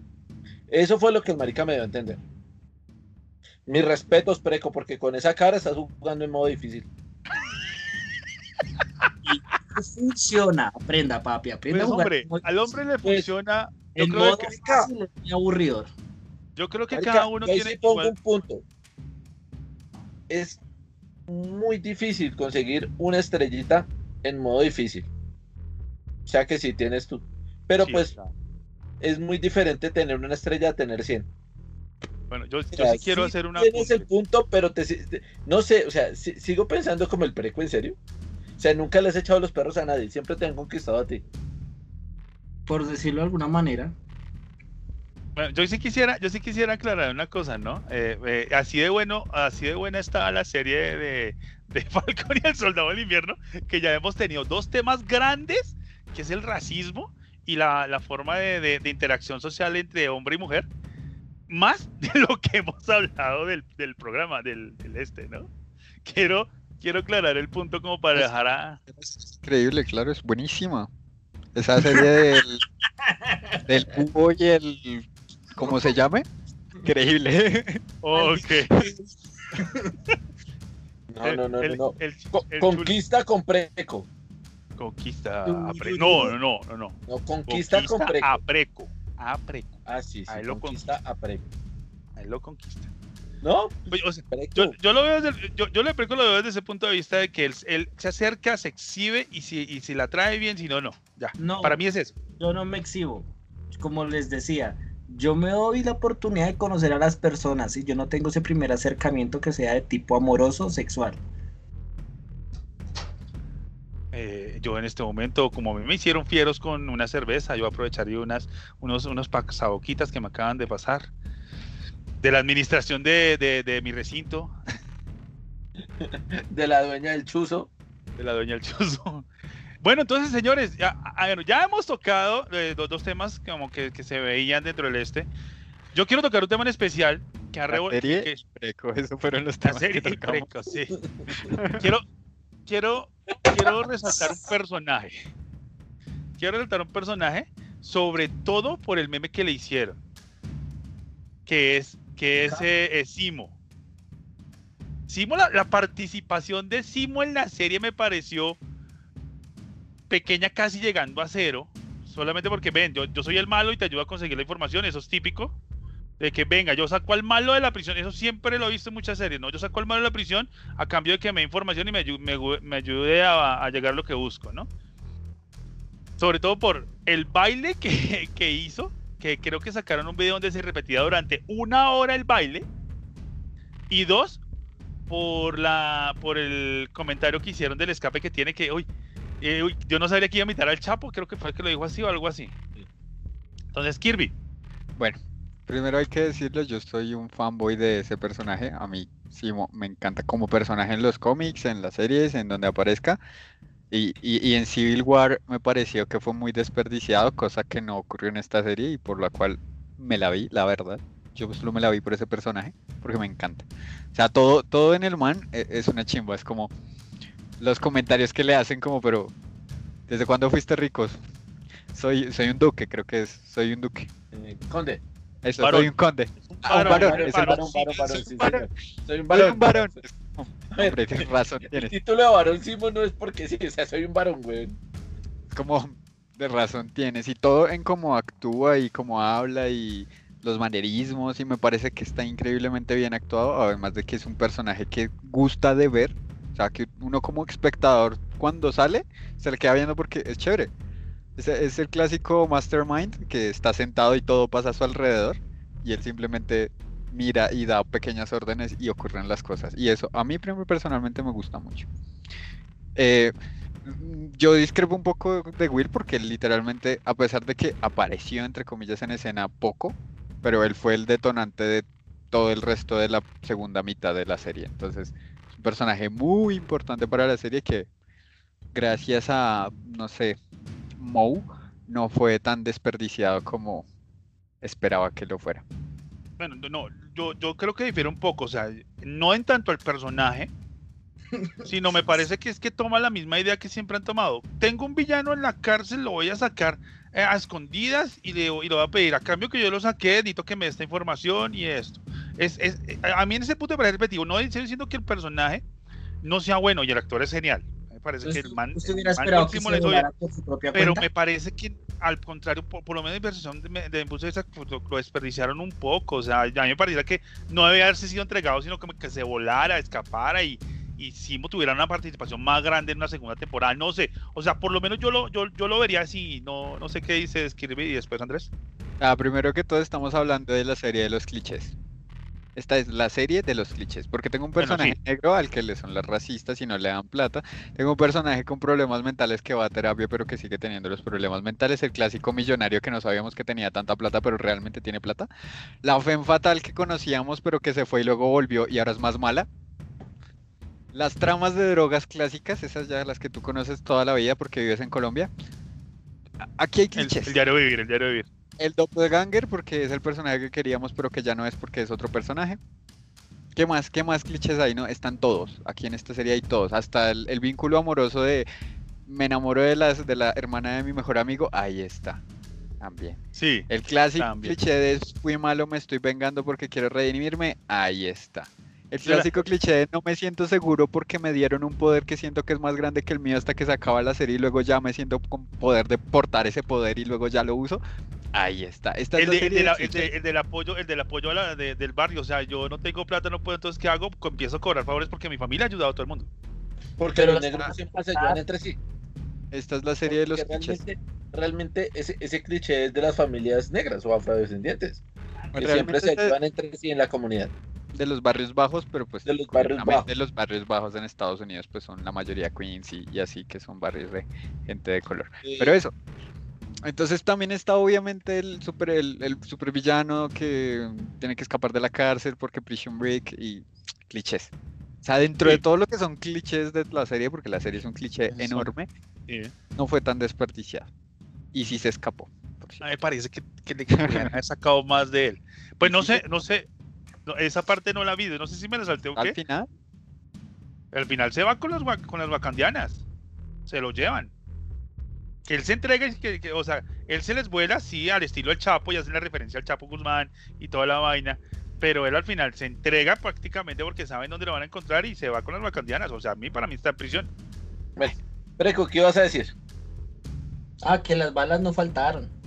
Pero sí, Ah, yo- eh, es otro cliché. que, que- que el hombre se Bueno. fue, se escapó un tiempo y es un genio y tiene plata y luego de repente volvió todo tranquilo diciendo, hey, bueno, sí, llévenme. Es como, O sea, yo, yo realmente, o sea, lo, lo que veo es que no sé hasta dónde sea el man genio, si es muy estudiado, o sea, se le nota la clase, la alcurnia en, en, en sus escenas, en la forma, lo, lo que les está diciendo, o sea, en la expresión corporal del man. Por ejemplo, eh, me pareció genial eh, verlo con la máscara de, de Simo, esa escena porque tú lo ves y el, man como que sale y está arriba y todo el mundo como que disparándose y el man como que fue puta ah, disparémosle al gas así está ya todo el mundo y pues nos volamos maricas. Entonces es, es ese punto de que se tomó el tiempo para respirar analizar y resolver un problema Eh, me gustó más que la escena de que él se volara y nombraran al Chapo lo que pasó antes que es que están ahí y Juanito Caminador dice como nada que, que se va a agarrar contra el soldado del invierno y en ese momento llegan a dos- Dora Milash y llega y le dice no marica le, iría mejor contra Falcon o sea me pareció como marica o sea qué desprecio como le muestran ese Capitán América Juanito Caminador que dice que el soldado del invierno es mejor oponente contra él que una Dora Milash o sea sí y uno después se da cuenta que si las Dora Milash son unas cabrones Sí, la verdad. sí. entonces, eh, el, el personaje, si nos damos cuenta, lo nombraron hasta el último capítulo, hizo cosas hasta el último capítulo. Porque teóricamente por él es que mueren los, los seguidores de Carly. Porque, porque el, o sea, el mayordomo es el que teóricamente los, los vuela, por llamarlo que lo hizo. Porque el pensamiento de él es que no debe haber otro super soldado Sí, porque los super soldados se vuelven íconos y se les olvida que tienen, eh, como fue que el man dijo, que tiene falencias, no, sino que, que, que- que también cometen actos malos, por, por llamarlo así. Me parece muy lógica la, la explicación del man, muy lógica el pensamiento de ese eh, varón sim. A mí me pareció bueno. De pronto eh, lo hubieran, le hubieran podido sacar un poquito más A pero en este momento tomo la palabra que casi siempre dice Preco Tumbalocas Boys. Eh, hicieron con menos, hicieron más. O sea, yo digo que- Yo digo dentro de la. Yo digo que dentro de la historia del Baroncimo, eh, o sea, no estoy diciendo que el personaje ni haya sido malo ni haya sido mal representado. Yo digo que el Baroncimo igual, el cliché para mí lo mata. ¿Sí? Y bueno, yo sé, lo- Kirby lo dice y estoy de acuerdo. Clichés aquí a la China, eso no te demores. Pero al, al, Baroncimo le podían haber sacado más. Que, que, que cuando se escapara, se escapara y no apareciera y tuvieran a, a- a la... ¿Cómo es que se llama la, la, la guardia wakandiana? las Dora Milaje. ¿Las, ¿Las qué? Uno, me, hábleme uno, por favor. Las señoritas Dora. Bueno, Dora Milaje. que ellas las, lo estuvieran persiguiendo y que se hubiera volado y para mí hubiera sido genial una segunda temporada haciéndole cacería al man. Me parecería muy bien. No sé, pero bueno, es como mi percepción. Es donde te pongo el punto y es lo mismo que dijimos con John Walker. O sea, es que la serie no está bien. No, tan pues. O sea, es así como escrita, escrita. Hay, hay, cosas que se pueden mejorar. Y sí, tú Claro. tienes razón de que es muy cliché, pero suponiendo y volviendo al juego de vamos a suponer una meta, ¿no? Una, una serie diferente, que él hubiera orquestado esto, pero que lo hubiera orquestado así justamente porque, no sé, quería que fuera clichésudo, ¿sabes? Porque se estaba leyendo un libro muy cliché como El Conde de Montecristo. Clichés. Y que nos lo explicaron y que, y que nos lo dijeran como, como realmente yo hice que me sacaran de esta manera porque, no sé, quería, quería hacer el cliché por el meme. Hubiera sido diferente. quería, por el meme, o sea, solo, él quería salir solamente para hacer el meme. Porque es que Realmente, si, si lo hubiera querido así, y si, si llega a sacar una segunda temporada y llegan a tocar ese tema, me gustaría que fuera que él hizo eso y se dejó agarrar porque necesitaba ir a la barca y que lo metieran en la barca. Porque a él sí. realmente lo cambiaron fue, fue de, De prisión. de prisión. Pero Bueno, bueno, es que igual es que eso son cosas que no se deberían decir después, sino antes. Que Sí. nos muestren el por qué están pasando las cosas en el futuro, pero que obviamente no están porque Marvel. Sí, bueno, sí, es yo, le- verdad. yo les quiero hacer una pregunta. ¿Ustedes qué sintieron cuando vieron que Carly, la, la mala, la líder de los Flash Mashers, era la hija de Krusty el payaso con cabello rojo? ¿Qué sintieron? Kirby, ¿qué sentiste? Fue un shock. O sea, no me esperaba ver a ese actor ahí. Realmente por, por lo que pasó con su papá y su tercer pezón, creí que no iba a volver a actuar eh, eh, la hija de Krusty. Que actuara me cayó, me cayó bien, actúa bien, realmente pues, no ha crecido mucho de los 9 años a los que 22, igual creció 20 centímetros porque sigue siendo igual de alta, pero bien. Acuérdate que Sí, sí. ella viene del mundo de los Simpsons, entonces ellos no crecen. Antes, de- antes es una sorpresa que creciera un poco más. Pues sí, obvio, se espera, por no sé, está en el mundo real. Ese Bueno. personaje como villano me pareció malísimo, no sé, me pareció que sus motivaciones y su historia es toda... Eh. Como una revolucionaria más. Es que ni siquiera es una revolucionaria más porque no la logro yo vislumbrar como revolucionaria más. O sea, es una No- no la- incitadora, a, a eso llega, a incitadora. Ah, yo pensaba que era agitadora. Bueno, agitadora, incitadora son sinónimos, sí, cerca. Parecido, Pero parecido. como revolucionaria o como mente maestra detrás de un órgano. Nada. Bueno, hablemos de tres puntos en, en- en esta, en esta serie. La primera, la segunda y la tercera. Vamos a ir en orden cronológico. Entonces, la segunda es, ¿qué tal les pareció ese, ese detalle de ver el escudo del Capitán América ensangrentado?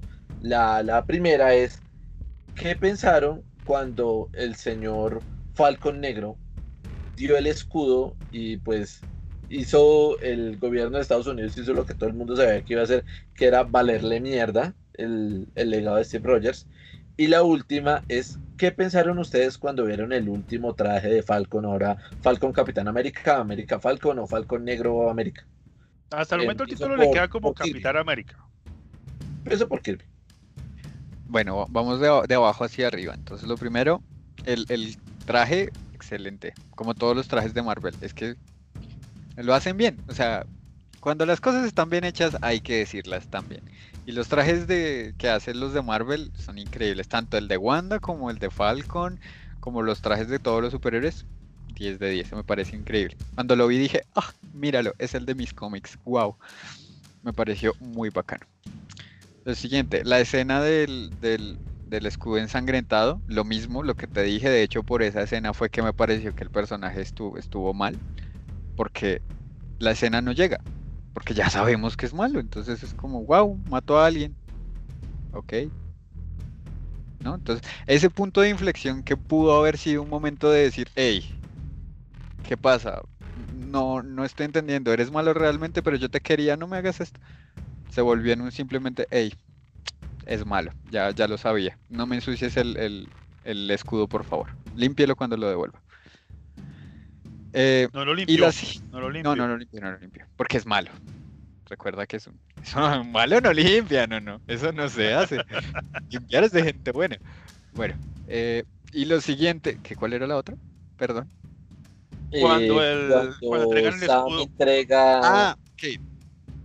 Estuvo bien porque bueno, pasan los primeros capítulos y en los primeros capítulos uno como espectador pues todavía no sabe a qué se enfrenta. Entonces todavía como que piensa en cómo se va a desarrollar la serie. Y pues yo siempre he pensado, al menos mi manera de verlo, es que el escudo del Capitán América más que un escudo es una idea. Porque el Vibranium siempre lo hay y el Adamantium, hombre, se consigue. Si el señor Stark consiguió tanto, más gente va a conseguir. Pero más que eso es una idea. Entonces, no me gustó, por ejemplo, que, Falcon no la aceptara y que se la diera al gobierno, porque es un poco como una alusión de que él no se sentía como eh, ¿Preparado? digno para no portar la idea, sino para avanzar con la idea, que son dos cosas diferentes, porque portar la idea la aporta al originario, luego cuando esa persona, la persona original, la da a la gente, la gente evoluciona con la idea, ¿no? La lleva a otros sitios.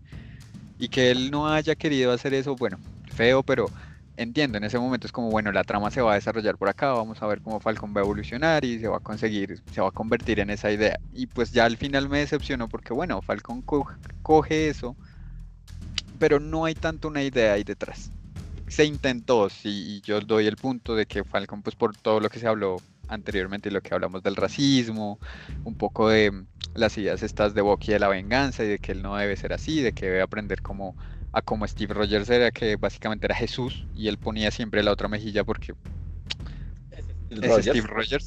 Sí, claro. Entonces, por parte, me pareció bien como inicio, me pareció que no se desarrolló porque es que la entrega del escudo es básicamente la serie completa, es el resumen de la serie. Él da el escudo, vamos a ver cómo lo recupera. Fin, eso es la serie. Entonces no me gustó cómo se desarrolló, como idea me pareció increíble porque en mi mente era mucho más. Y en mi mente el escudo del Capitán América no es solo un escudo, es una idea, es algo más, es algo que trasciende y por eso es tan importante y no se lo dieron en la serie. Así que, bueno. Will. Ok. Eh, empecemos otra vez de atrás para adelante, así en mismo orden que lo hizo Kirby. Ya se veía venir, o sea, ya, ya de pronto uno que ya mira los cómics ya se veía venir cómo iba a ser el traje. Sí, los trajes son geniales. Marvel siempre ha tenido la idea de cómo hacer un traje para hacerlo. Di- Disney apoya también mucho eso. Y, a- y siguen la idea de que los trajes tienen que ir muy arraigados o muy semejantes a lo que ven en los cómics. O sea, pero yo era algo que ya veía venir desde el momento en que, en que entregan, le entregan la maleta en el capítulo anterior. Así que sorpresa, sorpresa que yo me haya llevado, no. Gusto, sí. Que se vea muy bacano. Y, el traje acompaña mucho las escenas de, de acción en el aire que tenemos en el capítulo final. Sí, pero no es que me haya sorprendido así de manera tampoco. Eh, esperaba de pronto que en el caso de... ¿Cuál es la segunda pregunta? Ya se me fue la paloma. El escudo lleno de sangre. era algo que también se veía venir. Lo que dice, lo que dice, lo que dice Kirby es cierto. Ya sabemos que venía, ya, ya sabemos que el suero que le aplica le, aumenta la maldad que tiene, que es- ese es el, esa es la otra parte de por qué lo vemos que se vuelve tan malo. Y me parece que el cambio a malo se, es como muy rápido en ese punto. Ya se veía venir una muerte. Entonces, el, que- el que el escudo esté manchado y que es un símbolo patriótico lleno de sangre, es como que, que- lo sintiéramos como cuando en una manifestación al frente de, de la embajada estadounidense quemaran una bandera, eso es, ter- eso es sacrilegio para los estadounidenses. Pero no se sintió así en ese momento, por lo menos yo no lo esperaba sentir así, no lo sentí así por lo que dice Kirby. Ya, ya sabíamos que iba a pasar algo parecido con el escudo, que se iba a manchar un símbolo y no se sintió como tan el impacto que debería haber sentido. En cuanto a la entregada del escudo, eh, pues sí, a mí tampoco me gustó. No por el hecho de que, de que, de que Falcon re- eh, rechazara el símbolo, sino porque, ¿cómo, es, cómo explicarlo? Eh, eh, ¿Cómo explicarlo? Era, era el legado que al principio como que, venga, me van a poner esa carga a mí, yo siendo negro y que como que no lo puedo llevar o algo así. Es, lo voy diciendo más entonces, o sea, no me gustó, pero no puedo definirlo bien con palabras el motivo de por qué. Yo ya estaba esperando que él, por ejemplo, negro, ¿cierto? yo estaba esperando que. No, no, no, no, sé, no es por eso. Yo, yo estaba esperando que de pronto al principio se pusiera el casco, intentara entrenar y como que sintiera que no era lo suficiente para poder llevarlo, pero ya en acción. No, venga, me lo entregarle una vez lo suelto porque no, me siento que no soy capaz o me siento que no soy preparado para esto. De una vez y ni siquiera haberlo intentado. Que es que es la otra. O sea, me recibo el escudo y ni siquiera intento ser, verificar si soy capaz hago la prueba, sino que me rendí desde el principio. O sea, me rindo y digo, yo no soy capaz y tome. Que alguien más lo tenga, ni siquiera que sea lo que es, una idea, un símbolo como tal. Pues esa es la parte de la que no me gusta porque ya me están diciendo que Falcon como que se rindió antes de intentarlo. Kirby, ¿ibas a, ibas a decir algo? Bueno, iba a decir, iba a decir una tontería con respecto a lo de la bandera que se prende en fuego, pero lo voy a obviar. En cambio, voy a decir que efectivamente, y eso que tú dices eh, se engloba en todo lo que hemos dicho, y es que no está bien escrito, entre muchas comillas, eso. Porque si te hubieran mostrado ese, ese feedback inicial de un, un Falcon con el escudo, pero inexperto, que está intentándolo y que lo intenta no por él, sino por no olvidar a su amigo, pero que la embarra y le va mal. Entonces empatizas mucho más en esa escena final en la que simplemente usa el, el- el escudo como si fuera otra arma, como si fuera un parte de su cuerpo. Entonces dices, wow, Sí. míralo, evolucionó, wow, estoy viendo evolución de personaje porque estoy viendo que al inicio, no sé, lo lanzaba contra un árbol y salía volando el escudo o se clavaba y ahora no. Pero lo único que vemos es esa escena de, de workout, de entrenamiento, que Sí. no tiene entrenamiento porque lo único que hace es no recibir el escudo, pero lo lanza excelente, el man se mueve increíble. Mejor dicho, es entrenamiento de puntería, no de cómo usar el escudo. Exactamente. Es que ni siquiera, ni siquiera sabemos si verdaderamente lo intentó en algún momento utilizar. Para mí es como, venga, yo lo recibo, ah, venga, lo siento como otra persona. No, no, no lo siento mío, mejor entregámoslo a un museo porque no lo pienso utilizar. Eh, por lo menos es la percepción que yo tengo de la parte del escudo. Es como si no quiero esta carga que me pesa mucho y no la siento para mí. Claro, es que hay muchas cosas que, que pudieron haberse mejorado y que de hecho hubieran cerrado incluso de mejor manera el ciclo que fue la serie. Porque, ¿por qué realmente el mal lo da? Nosotros no sabemos por qué lo entrega. O sea, además de que él no puede con ese poder, pero no sabemos por qué. Y es estúpido ver cómo en el final de, de Endgame lo vemos casi llorando recibiendo el escudo y diciendo, ay, gracias, sí, wow, eh, estoy impactado, pero lo voy a aceptar y luego lo voy a entregar.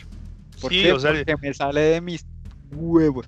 Entonces, Prácticamente, prácticamente piénsalo, es la escena siguiente al momento que volvemos a ver el escudo. es que es la escena siguiente. Sí, Es o sea, inmediatamente como tú lo sientes, estamos esperando qué va a pasar con el escudo. Y lo primero que sabes del Capitán América es que no le van a entregar el escudo.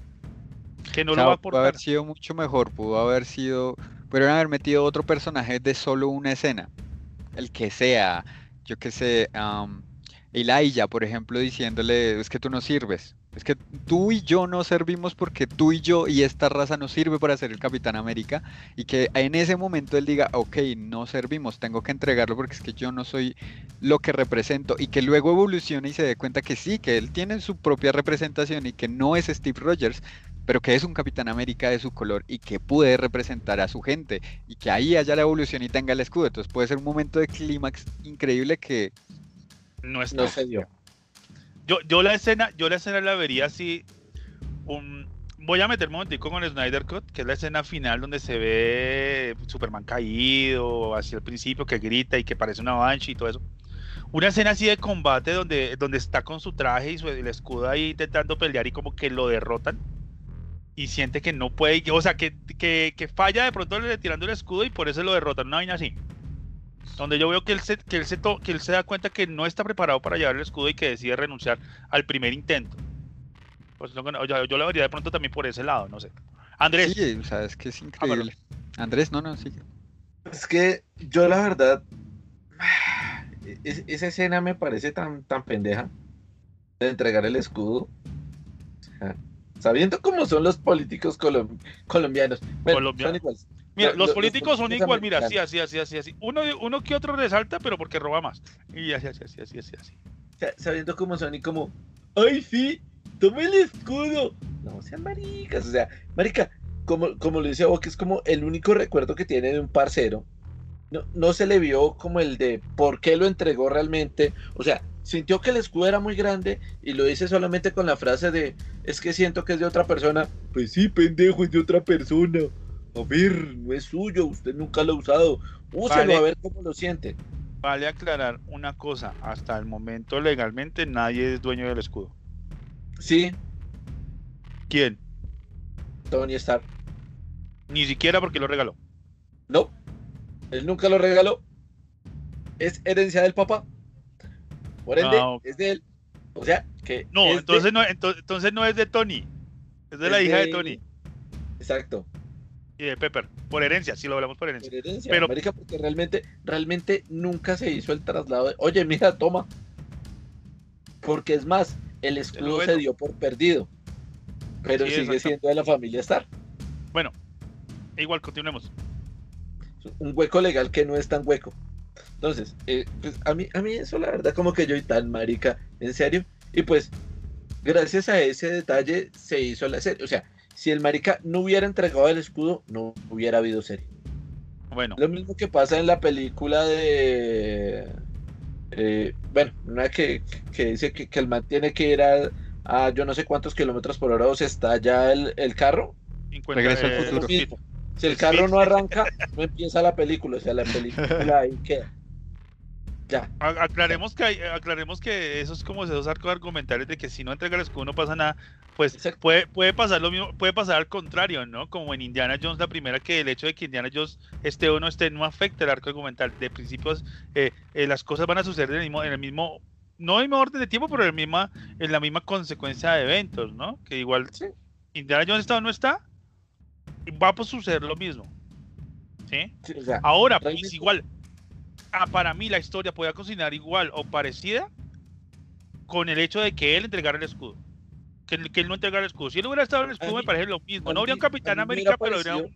más, más llamativo, no que él entregara el escudo, sino que el gobierno se lo hubiera hecho entregar, o sea, que hubiera dicho como, no, entrega el escudo para el... Para el nuevo Capitán América. No, no, no, ni siquiera para el nuevo Capitán América. Pa- para el, el Nixoniano, que lo vamos a hacer en homenaje a Steve Pero Rogers. es que el man, lo hicieron. el man dice, listo, sí, tome. Entonces estaban, lo pusieron en el Nixoniano y después el marica, después de llegar así todo aburrido de, no, me hicieron el préstamo, y ahora yo qué hago? Y volteé No, a mirar y en la película dijeron, ay, mira el Nixoniano como flota mi dedo en el aire, porque es para el nuevo Capitán América, el señor Mandíbulas. Entonces, ni eso me hubiera parecido más porque hubiera generado un punto de odio y contradicción contra el gobierno Pero eso No, que pasó. me hubiera parecido mejor. No vimos la, no vimos la misma. Yo creo que vimos la misma serie, o sea. No, no, no, no, no, no, no, no. ¿Por Es que qué? Tú, no me estás- tú, tú- tú estás evitando la parte de yo quisiera haber visto que el gobierno se lo pide. Pero es que pasó. No, el gobierno no se lo pide. Él dice como Sí. tome, yo se lo doy. No, ¿No? él dice, tome, yo se lo doy. Y él dice, ah, entiendo que has reflexionado. Es una buena decisión. Es la mejor decisión que pudiste tomar. Y Sí, lo bueno. coge porque ellos tuvieron, o sea, se sobreentiende, no aparece la escena como tal, pero se sobreentiende que le dijeron como, entréguenos el escudo porque pues el capitán y lo tenemos guardado. O sea, ¿por qué otra razón entonces ya tendrían una vitrina lista para el escudo, por ejemplo? Porque él dijo que lo iba a entregar. ¿Porque él dijo que lo iba a entregar o porque le dijeron debería entregarlo y sabían que lo iba a hacer? Es que se ve en la primera escena, se ve, se ve en cómo él coge y lo que le dice cuando lo recibe, se ve que eso ocurrió. Que sí, es lo mismo que se ha hablado toda la serie. Si no lo hubieran mostrado, que es algo, por ejemplo, es algo que eh, hemos estado hablando un poco con Damián de lo de, y aquí meto mi sponsor time para el podcast, que hemos hablado de, de nuestro podcast. Y es cobrar. que cuando tú estás escribi- escribiendo o, o mostrando una historia o haciendo algo, es mucho mejor y llega mucho más a, a los lectores o a los espectadores el que muestres y no el que cuentes, ¿sí? Porque no es lo mismo decir, bueno, yo hablé con el gobierno y ellos me hicieron entrar en razón y bueno, voy a entregar el escudo, que fue lo que ocurrió, porque así lo vi yo, a que te muestren la escena, no sé, todos sentados y ahí como en, en clásica escena de militar y que le digan, usted tiene que entregar el escudo porque es que el escudo es parte de nosotros y ta, ta, ta, ta, ta", y que sea lo mismo, porque es básicamente, hablé con el ejército, pero que te lo muestren es más visual, entra más y se interioriza más. Entonces, eso es algo de lo que peca mucho la serie. Cuenta mucho, pero no muestra nada. Listo. Segundo, el ver el escudo lleno, pues lo que todos sabemos, ya sabíamos que se, se iba a mostrar un, la mancha de un símbolo, y fue ese. Eh, fuerte, sí, fue fuerte. Más que el escudo manchado, yo veía era la expresión de, de Juanito Caminador, del actor de Juanito Caminador. ¿Por qué? Porque, marica, si tú te das cuenta, el man sí está haciendo una expresión de estoy loco, tengo rabia. Entonces, eso me, me llama mucho la atención visualmente viendo la serie. Siguiente capítulo, cuando uno lo ve así sudando, agitado, que, que, que llega y se arrodilla como diciendo, "Jue puta, ¿qué hice? Y en su mente el, el problema psicológico, las, las voces hablando, digámosle. Eso me pareció genial. El, o sea, se nota mucho, ¿por qué dije eso? Se nota mucho porque, porque yo vi mucho cuando la- las veces que mostraban el escudo, o sea, le dieron mucho, mucho protagonismo a ese escudo manchado. Entonces, lo vi. Los, los trajes, sí, o sea, los trajes que, que hacen son geniales. Son putamente buenos. Hay algo que no me gustó del traje de Falcon y es la media velada que tiene en la cabeza. Es lo único. no sé cómo lo hubieran podido hacer mejor, pero esa media velada no me terminó de cuadrar. La No me media terminó. sí, bueno, lo que tenga ahí que, que no es casco, porque realmente no es casco. Calzoncillo. El de repuesto. Los calzoncillos de repuesto, por, por si se sienta encima de- del pastel de la abuelita en alguna de las misiones. O por si se pues, come el pastel. Exacto. Es bueno, tiene, un- o sea, y ahora voy a decir, pues, como la, la- la pregunta para cierre, ¿cuál fue su mejor escena de, de la serie? Dime, Kirby. Uf, qué pregunta tan complicada. Y no porque hayan muchas, sino porque No hay de dónde No. escoger. no, no sé, no encuentro una escena que yo diga. Wow. La escena, por ejemplo, en la que están en, en el garaje y, y se ve la máscara de Simo, me parece que es una escena muy bacana, pero solo porque es fanservice, porque es como, ah, tiene la máscara, se la voy a poner en algún momento, ay Dios mío, yo quiero ver eso. Ya. Eh, yo diría que la escena, la mejor escena, pero por, por cómo es y por cómo está estructurada y porque realmente me sentí como incómodo al verla, es la de los policías. Porque es muy real. O sea, es, Sí. es muy, muy real. Entonces, yo diría que esa es la mejor escena. Está bien actuada, es el momento justo, en el lugar justo y la escena está como, ay, menos mal, menos mal yo no viví por eso. Y lástima por la gente que en serio vivió, en, pues, Sí. que ha vivido eso. Will, A mí las escenas, las escenas de acción me gustan y sobre todo la, la escena del helicóptero, la, la pelea literal entre Falcon contra un helicóptero. Esa vaina de, esa, esa, esa- esa vaina de, de, venga, toca por acá, no puedo, me están disparando, sigo por acá, muevo. Mucha acción me pareció muy bacana entre, entre todas las que hay ahí en, cuanto a escena de acción. Otra, no es que como, como las demás son como ta- todas tan, todas tan planas, todas como tan típicas de que aquí vamos a ver balazos, aquí se va a mover, eh, aquí va a haber una explosión y todo eso, no, no me llaman. La que más me llama hasta el momento, la que más resalto es esa escena, la escena de vuelo de Falcon contra el helicóptero. Y Andrés, la tuya, por a mí favor. me gusta mucho la escena de Falcon contra el helicóptero, a exceptuar una cosa. ¿Cuál? Marica, yo ver a Falcon con su Red Wing. Marica, Falcon tiene la tecnología de Tony Stark, weón, la tecnología puta madre. Marica, y a mí eso la verdad me, me mata. Me parece que la escena, cuando bota el escudo, lo rompe la puerta del, del helicóptero, coge el escudo y se mete con todo y escudo, es muy buena. Sí, O sea, esa escena genial. Pero si yo digo una escena que me marcó, que yo dije, ¡Oh! lo esperaba con ansias. Cuando Juanito Caminador es al frente de, de Bucky y de Sam, después de haber matado al man, y ellos le están pidiendo el escudo, y el man dice como no, no me lo querrán quitar. Y Bucky dice, sí, la verdad sí. Sea, me pareció, sí, marico, o sea, era lo que todo el mundo quería, y el man lo expresó de, de la forma como es él. O sea, sí, se lo vamos a quitar. Ahora, yo quiero, escena, ni, yo si- ni quiero siquiera aclarar. es por el entorno, es por la forma como Bucky habla. yo, yo sí quiero aclarar una cosa sobre esa, sobre esa escena, ¿sí? El brazo a mí me dolió. Así como cuando te patean las, en- en- cuando ves a alguien que te patean, igual.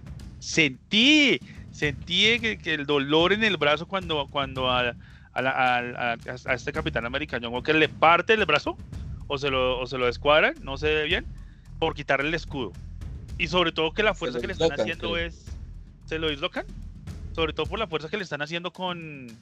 Entre, entre los dos, se- debe haber sido una fuerza impresionante porque Falcon estaba con, con el jet prendido y todo. Me dolió, me dolió y me dolió mucho. Sí, bueno, bueno, tiene su, su, su punto. Bueno, algo más para hablar, algo más que decir. Por mi- Realmente espero que la serie sea mejor. o que las demás series sean mejor. O al menos que. La película, si es que van a sacar película. No, pues las demás series de Marvel, las. Todas las que van a sacar, porque obviamente Pues- esto es una franquicia y money, money, money, money, money. I got the money.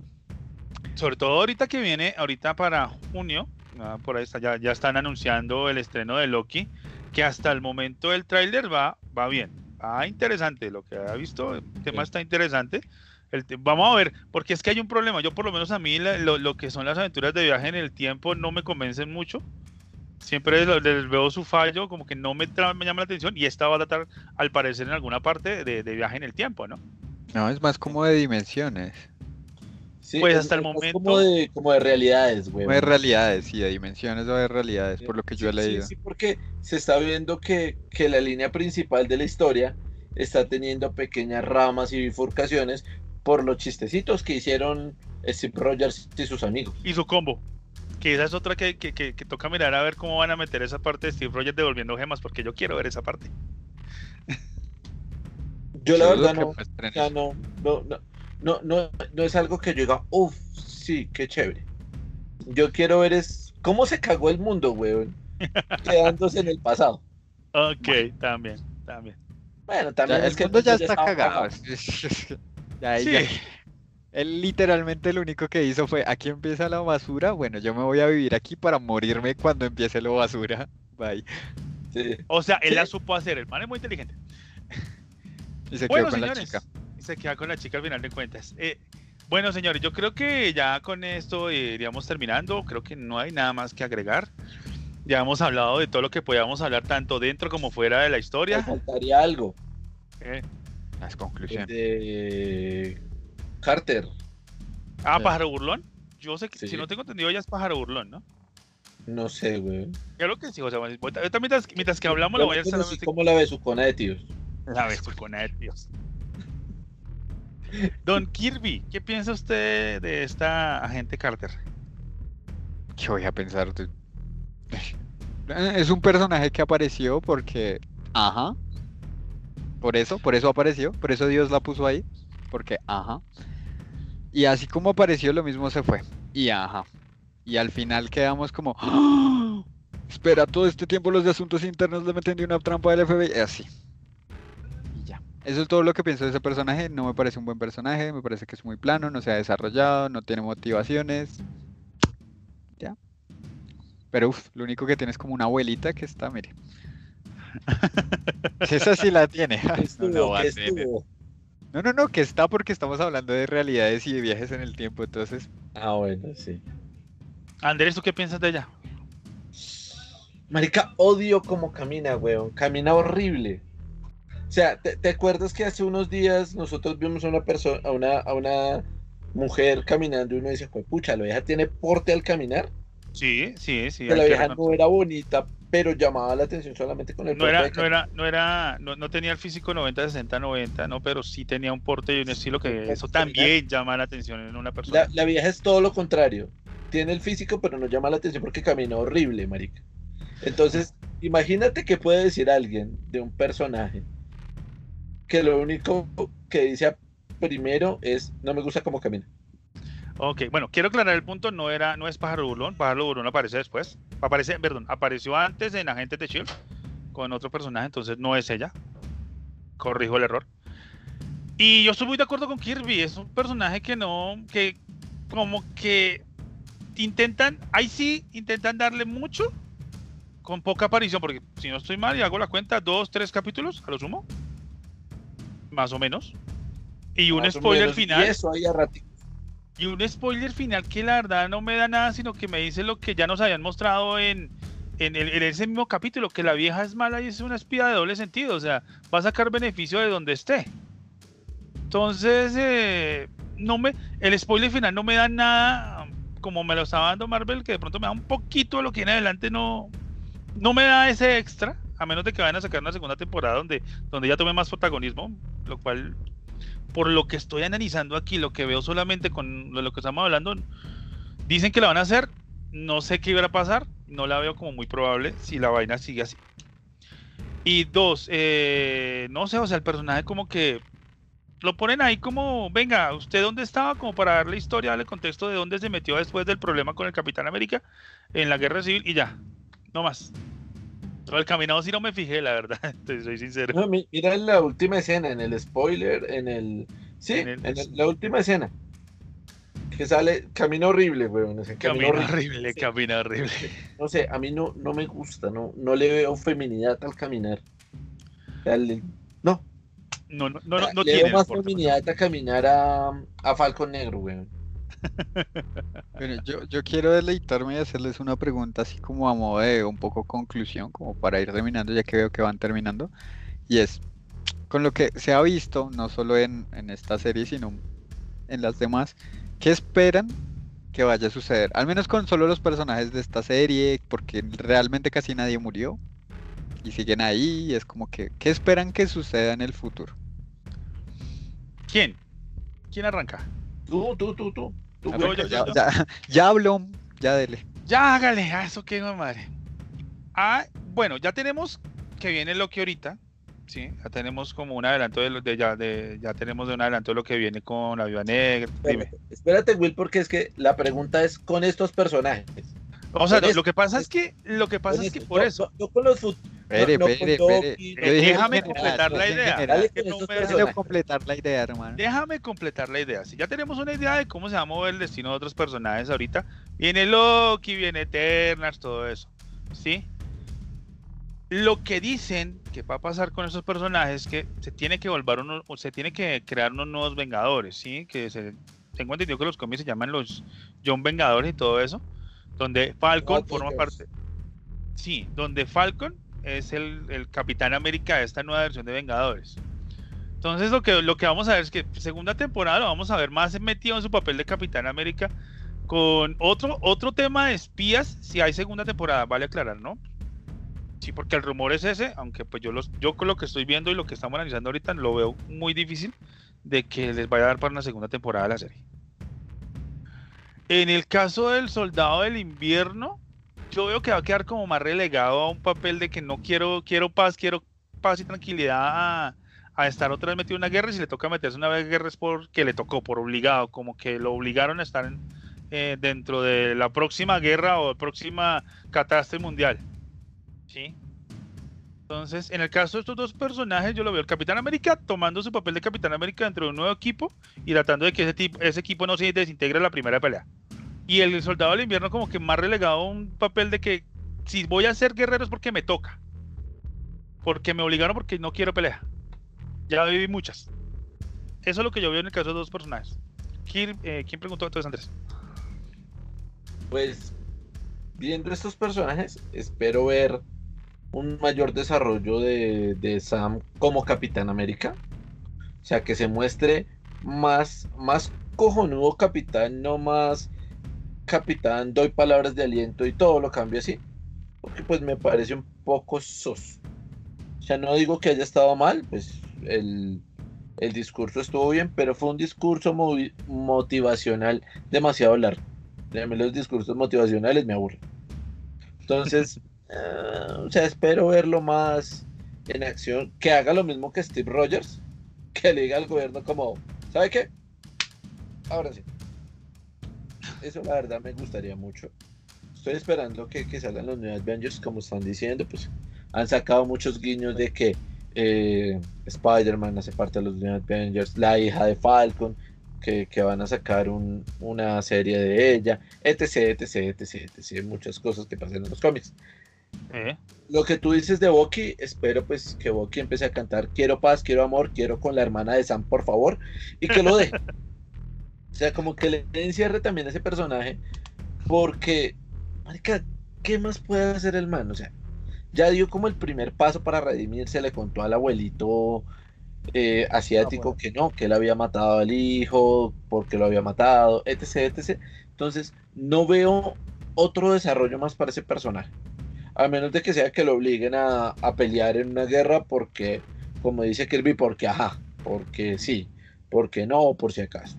Es que ahí va a estar el problema, es que, eh, o sea, no, hay, no va a haber un motivo más para obligar a, a Bucky a pelear, ya ni siquiera patriotismo lo está moviendo. Y ya no tiene una venganza encima. Sí, o Entonces, sea, no, es- pues, Sería muy difícil darle un motivo a, a Bucky para que peleara. sí, o sea, ya, ya no, o sea, el único motivo sería como que a Falcon le robaron el escudo del Capitán América y está buscando Corra recuperarlo. Se partieron en escudo. ¿Quién fue? Toca ir a levantarlo. Marica, no le veo, no le veo un, una escena más para que traigan a, a, a Bucky. Obvio, pueden haber muchas historias que lo traen. Puede ser que Bucky y, y Sam se compartan el título de Capitán América. Entonces serían los Capitanazos América. Los Pero pues, marica, estamos divagando en muchas cosas. Pero yo la verdad no veo una forma de que lo vuelvan a meter en una historia.